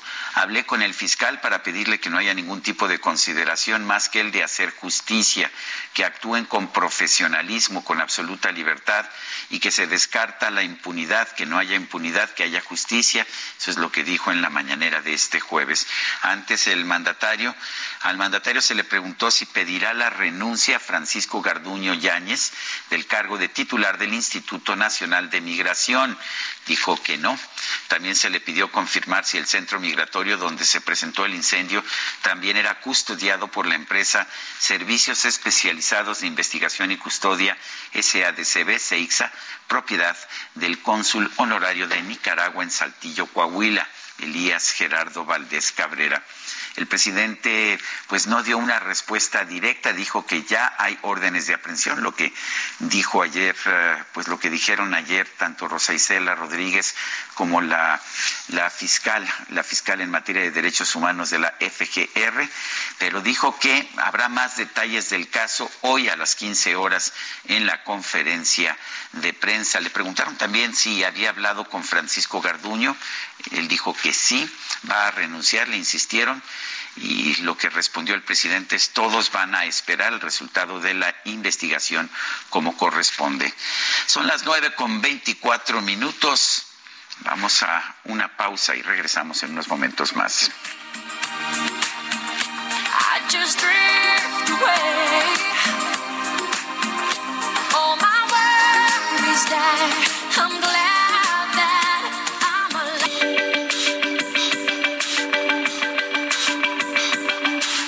Sarmiento y Lupita Juárez quieren conocer tu opinión, tus comentarios o simplemente envía un saludo para ser más cálida esta mañana.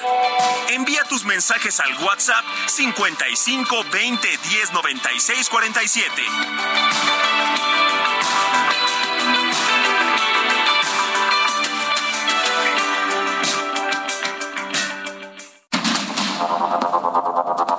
Continuamos con Sergio Sarmiento y Lupita Juárez por el Heraldo Radio.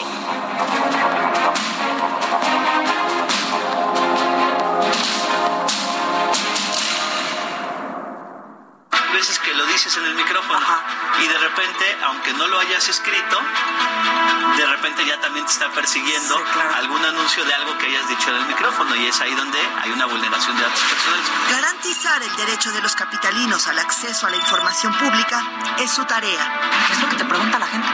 ¿Qué pregunta? Los salarios es lo primero. En perfiles CDMX de Heraldo Media Group, Aristides Guerrero García, comisionado presidente del Info CDMX. Este jueves al mediodía en Reporte H, solo por Heraldo Televisión. Gastrolab. Historia, recetas, materia prima y un sinfín de cosas que a todos nos interesan.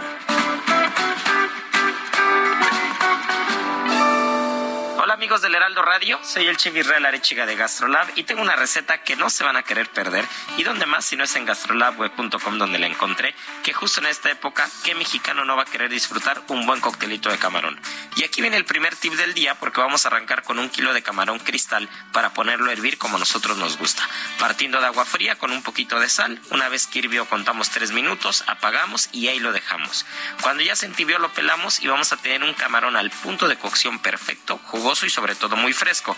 También vamos a necesitar un cuarto de cebolla blanca, un diente de ajo, una hojita de laurel, una taza de catsup, dos cucharadas de salsa inglesa, un cuarto de taza de aceite de oliva, sal y pimienta blanca, cilantro que no puede faltar, limón, chile serrano y un aguacatito. Para acompañarlo galletas saladas y ya saben que el procedimiento hay que ir a gastrolabweb.com y de la mano nos va a llevar para hacer esta receta espectacular.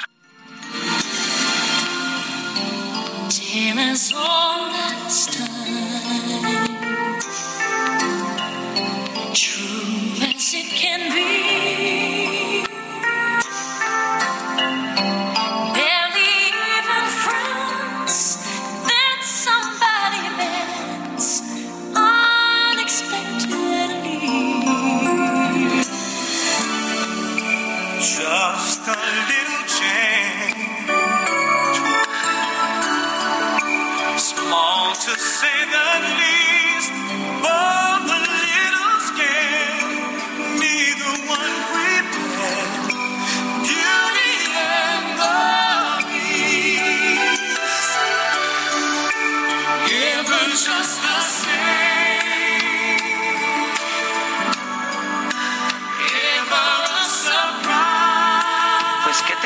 ¿qué te parece esta interpretación de Beauty and the Beast, La Bella y la Bestia? Eh, Celine Dion, a quien estamos celebrando hoy, está acompañada por Peebo Bryson y me parece una interpretación maravillosa. A mí también me gusta, me Ah, gusta bueno, te iba yo a muchísimo. preguntar si estabas tú de acuerdo conmigo en esta ocasión. Yo sé que a veces tenemos diferencias. En esta pero- ocasión estamos de acuerdo.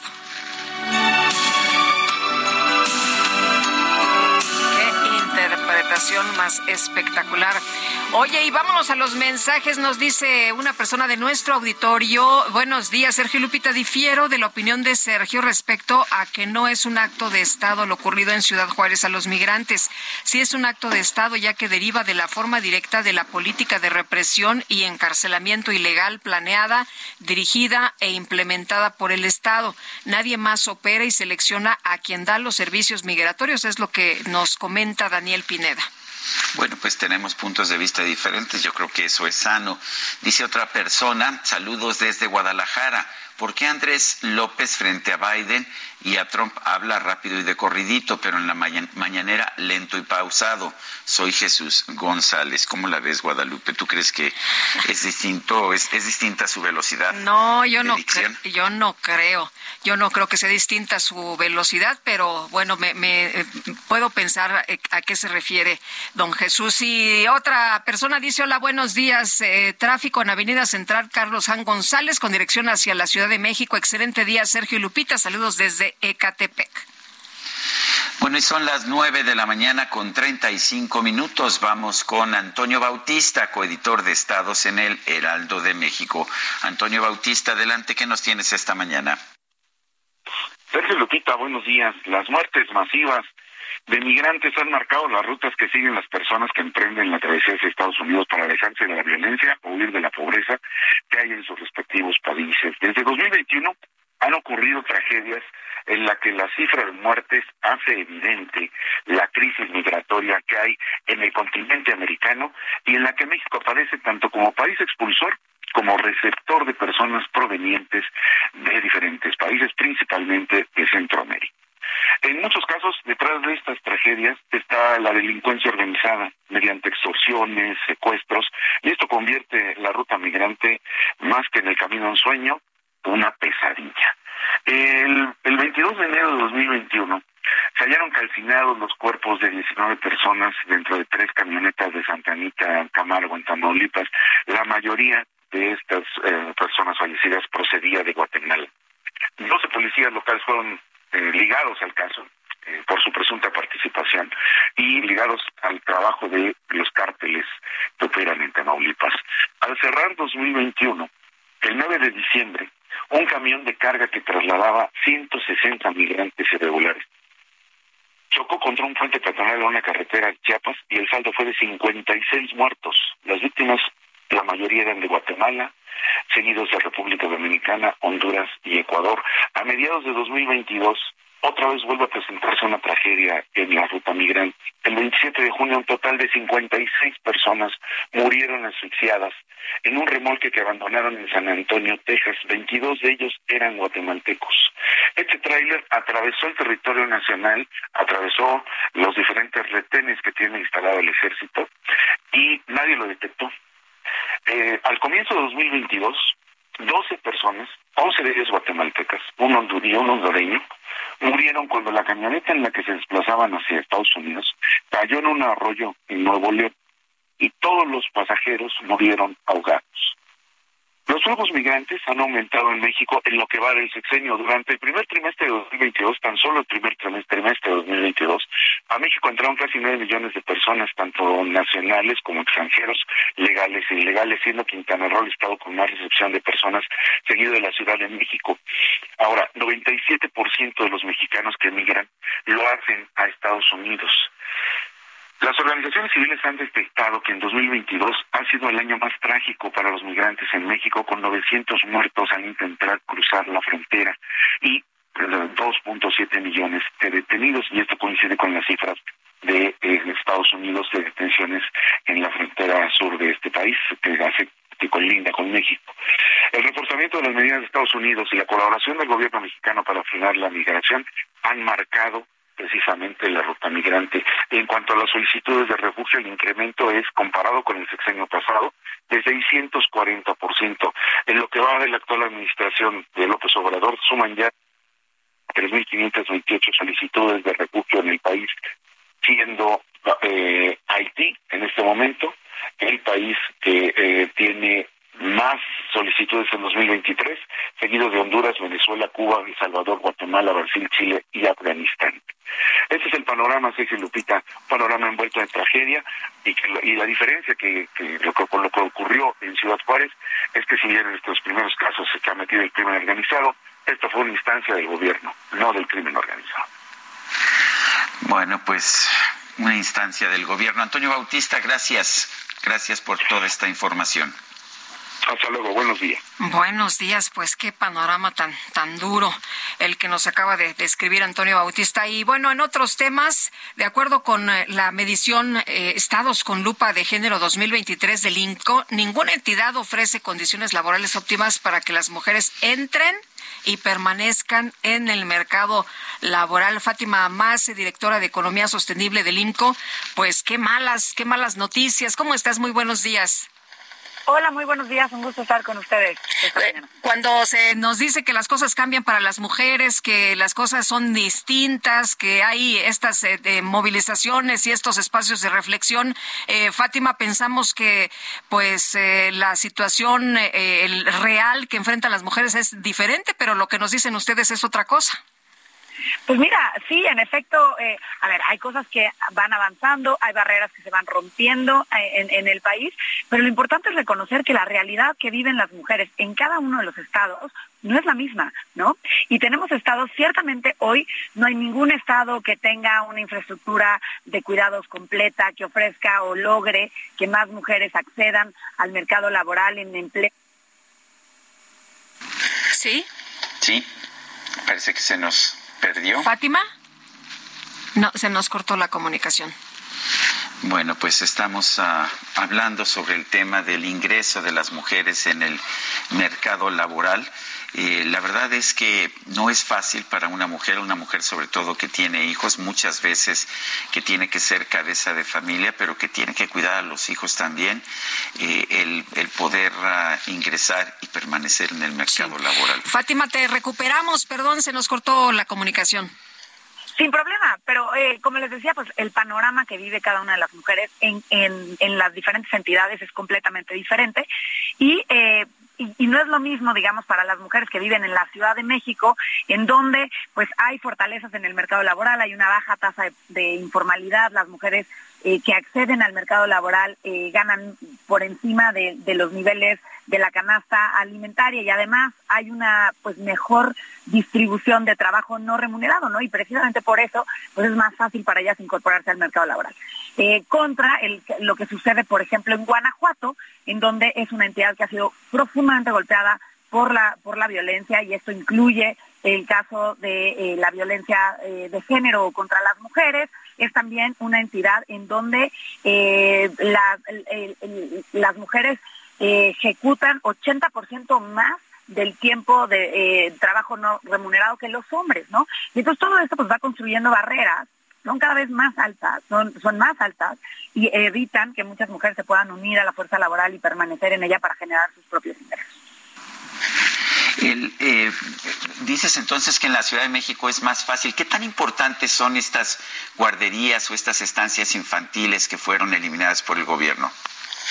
Mira, son, importantes porque ampliaban la oferta o permitían que la cobertura de eh, niños de entre 0 y 5 años eh, pudieran acudir a un centro de atención infantil, ¿no? Eh, hoy, hoy el, el porcentaje de, de, niños que acuden a este tipo de centros es alrededor del 40%. Ahora, quiero decir que aquí también es importante, no es nada más una cuestión de oferta, ¿no? Sino también garantizar que los servicios sean de calidad, sean seguros, para que realmente funcionen como una alternativa para que las madres que quieran trabajar lo puedan hacer y puedan aprovechar este tipo de servicios para, para que sus hijos eh, se queden ahí mientras ellas pueden ofrecer su tiempo en el mercado laboral. Y creo que ahí como país nos falta muchísimo. Eh, Fátima, ¿qué se debería hacer para que se tengan eh, condiciones más o menos a las que tenemos aquí en la Ciudad de México? Mira, lo primero es aceptar que este es un problema complejo. No va a haber una política pública mágica que cambie este problema que es eh, eh, estructural ¿no? y que nos ha afectado por muchos años.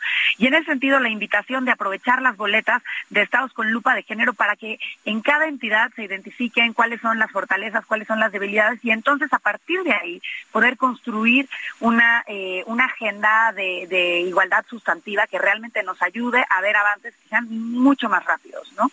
En segundo lugar, pues también también decirles apostar por la preparación de las mujeres. Una mujer que está más preparada es mucho más probable que se incorpore a la fuerza laboral y también que lo haga en un mejor empleo. ¿no? Y que, y, que en ese sentido pues eh, pueda permanecer y crecer hacia, mejores puestos. Eh, entonces, bueno, creo que yo creo que esas son las, dos. Y bueno, y la tercera es decir y aceptar, como les decía, no hay una sola política pública. Entonces los estados pueden ser estos catalizadores para que desde lo local implementen acciones que nos ayuden a cerrar estas brechas de género que pues, nos han afectado por muchos años. Eh, Fátima, como siempre, gracias por conversar con nosotros. Buen día. Gracias a ustedes. Buen día. Hasta luego. Bueno, son las nueve, las nueve de la mañana con cuarenta y cuatro minutos. Vamos a un resumen de la información más importante de esta mañana. Bueno, y el presidente López Obrador mm, anunció que esta tarde se va a realizar una nueva conferencia de prensa para dar información sobre las investigaciones de la tragedia en la estación migratoria, la estancia provisional, es el nombre oficial en Ciudad Juárez, Chihuahua de que la empresa de seguridad está vinculada con el eh, cónsul honorario de Nicaragua, la empresa que daba seguridad a lo que es eh, al espacio de los migrantes. Es preguntarle su posición al respecto, si nos puede dar información, presidente. Bueno, para eso va a ser la conferencia de las 3 de la tarde. Eh, ayer se informó de que ya se estaban tramitando órdenes de aprehensión y ya Creo que hoy, a las 3 de la tarde, se va a informar sobre el castigo a presuntos responsables. En Sinaloa, elementos de la Marina, la Fiscalía General de la República y la Policía Estatal desmantelaron ocho laboratorios clandestinos presuntamente dedicados a la producción de drogas sintéticas. Las autoridades del Estado de México informaron que las fuertes lluvias registradas este miércoles provocaron la muerte de tres personas en el municipio de Chimalhuacán. Y la Junta de Coordinación Política de la Cámara de Diputados anunció que esta tarde sus integrantes van a continuar el diálogo sobre un posible acuerdo para el nombramiento de los nuevos consejeros del INE. El expresidente de Brasil, Jair Bolsonaro, arribó este jueves al Aeropuerto Internacional de Brasilia después de permanecer tres meses en Estados Unidos para someterse a un tratamiento médico. A través de Twitter, el Papa Francisco se dijo conmovido por los numerosos mensajes de apoyo que ha recibido tras ser hospitalizado por una infección respiratoria. No dejes de tambalear. Poco a no nos vayas a dejar. Bueno, pues la empresa australiana BAU presentó en un museo de Países Bajos la primera albóndiga hecha con carne de mamut. Sí, escuchó usted bien, carne de mamut. Esta fue cultivada a partir de una muestra de ADN de ese animal con injertos de información genética de elefante africano para completar la secuencia. La empresa destacó que este proceso es similar al que se muestra en la película Jurassic Park. Aclaró que no se dañó a ningún animal en la creación de esta albóndiga, aunque dijo aún deben hacerse pruebas para determinar si esta es apta para consumo humano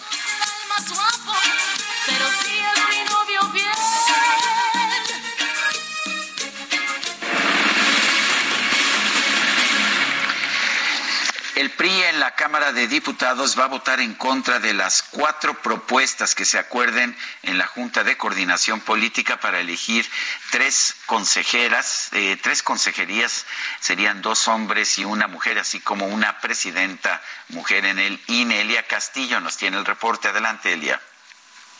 Muy buenos días, Sergio Lupita. Los saludo con mucho gusto a ustedes el auditorio. Así es, la Junta de Coordinación Política de la Cámara de Diputados continúa sin acuerdo sobre los cuatro aspirantes a consejeros del Instituto Nacional Electoral que deberán ser sometidos a consideración del Pleno. En tanto, este jueves continuarán eh, con la búsqueda de los consensos para no llegar a la insaculación. Luego de dos horas de reunión anoche en conferencia de prensa, el presidente de la Junta de Coordinación Política y coordinador de la fracción parlamentaria de Morena, Ignacio Mier, señaló que este jueves entre las 17 y las 22 horas buscarán impulsar el diálogo para alcanzar los acuerdos necesarios con todas las fracciones parlamentarias. Escuchemos parte de lo que comentó al respecto.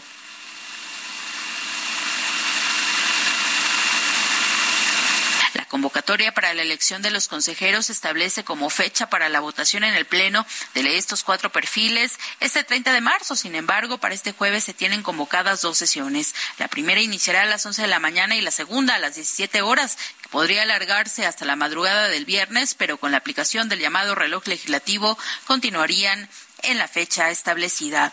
Al respecto, el presidente de la mesa directiva de la Cámara de Diputados, el panista Santiago Krill, señaló que están cumpliendo con la Constitución y que aún están dentro del plazo para alcanzar el acuerdo con los cuatro nombres de tres consejeros y la presidencia del Consejo General del INE. Es consejeros y de la presidencia del Consejo General del INE se ha realizado en medio de señalamientos de presuntas irregularidades debido a que la mayoría de los finalistas, incluidas las cinco mujeres que integran la llamada Quinteta Dorada, pues eh, en donde se encuentra quien sustituirá al consejero presidente Lorenzo Córdoba, están ligados a Morena. Para lograr la elección de los cuatro consejeros se requiere de mayoría calificada, es decir, de las dos terceras partes de los diputados presentes en el Pleno que en caso de asistir los 500 eh, o se requieren 334 votos, Morena y aliados suman 275, por lo que forzosamente requieren del consenso de las fracciones parlamentarias de oposición. En tanto, la fracción parlamentaria del PRI en la Cámara de Diputados ya anunció su voto en contra de los cuatro nombres que acuerde la Junta de Coordinación Política. Así lo confirmó el dirigente nacional del PRI, Alejandro Moreno, quien señaló que no permitirán que lleguen al Consejo General del Instituto Nacional Electoral eh, personas con intereses partidistas. Este es el reporte que les tengo. Muy buen día. Muchas gracias, Elia. Elia, por esta información. Es Elia Castillo. Adelante, Lupita. Bueno, pues fíjate que en la Ciudad de México este martes fueron cateadas dos eh, call centers vinculados a montadeudas. Vamos a platicar con Salvador Guerrero Chiprés, presidente del Consejo Ciudadano para la Seguridad y Justicia de la Ciudad de México. Salvador, ¿cómo te va? Muy buenos días. Buenos días, Sergio Lupita. Pues sí, nos da gusto que se ratifique una voluntad política, policial e investigativa en contra de estas prácticas extorsivas y fraudulentas que crecieron sobre todo el año pasado y que gracias a los operativos disminuyeron muy importante en una importante dimensión. Así que me parece que es muy interesante eso que está ocurriendo. Eh, Salvador, de acuerdo con las cifras del Consejo Ciudadano, eh, pues eh, se han registrado muchos reportes por este esquema de extorsión y fraude y no nada más aquí en la Ciudad de México. De hecho, son 15.149 de todo el país. Hay que señalar, por supuesto, que es en las grandes ciudades donde existen más. El 80% de los reportes proviene del Estado de México, la capital, Veracruz, Nuevo León y Jalisco, pero las hay en todas las entidades. Y este esquema fraudulento y extorsivo existe en todo el mundo. Solamente en la Ciudad de México, en Japón y recientemente en el Estado de México se haya comenzado a combatir de una manera frontal, que quiere decir cateos y detenciones. Así que el Consejo Ciudadano respalda este esfuerzo, en este caso de la jefa de gobierno, la doctora Claudia Sheinbaum, y de la policía y de la fiscalía. Eh, ¿Cuál es la recomendación que puedes hacer, Salvador, a nuestros radioescuchas en caso de que pues eh, tengan o estén pidiendo un préstamo a, un, a una organización de este tipo, de estos montadeudas? Pues fíjate que nosotros planteamos que necesitamos eh, reconstruir la relación con el sistema bancario, que a su vez tiene que plantear un esquema de oferta para esta audiencia tan importante y tan necesitada que es este financiero y a las personas que lo necesitan revisar tres veces antes eh, de aceptar una oferta, porque la tasa que están imponiendo los montadeudos equivale a 500%, es decir, es siete veces mayor que la tasa promedio del sistema financiero. Entonces les decimos que no hay salida ahí, lo que quieren ellos es convertir a las personas en una especie de pues de permanente pagador de una deuda eterna. Entonces, tener cuidados con ellos en el 99.9% de los casos no han salido adelante con sus problemas a partir de acudir a los montadeudas. Muy bien. Eh, Salvador, muchas gracias como siempre por platicar con nosotros y por orientarnos. Muy, un abrazo a ambos. Muchas gracias. gracias. Hasta luego. Buenos días. Bueno, rápidamente en los mercados sube la bolsa mexicana 0.3%. El, uh, el dólar se encuentra ubicado en estos momentos en ventanillas bancarias en 18.61, pero en el mercado al mayoreo en 18.11. 18.11 sube el Dow Jones, sube el Standard Poor's, sube el Nasdaq. Todos están subiendo de manera muy saludable. Y bueno, pues Lupita, ¿qué crees? ¿Qué pasó? que ya se nos acabó el tiempo. Pues vámonos entonces, que la pasen todos muy bien, disfruten este día y nos escuchamos mañana a las 7 en punto. Pues será entonces a las 7 en punto. Hasta mañana, gracias de todo corazón. Lo dejamos con una probadita más de la música de Celine Dion.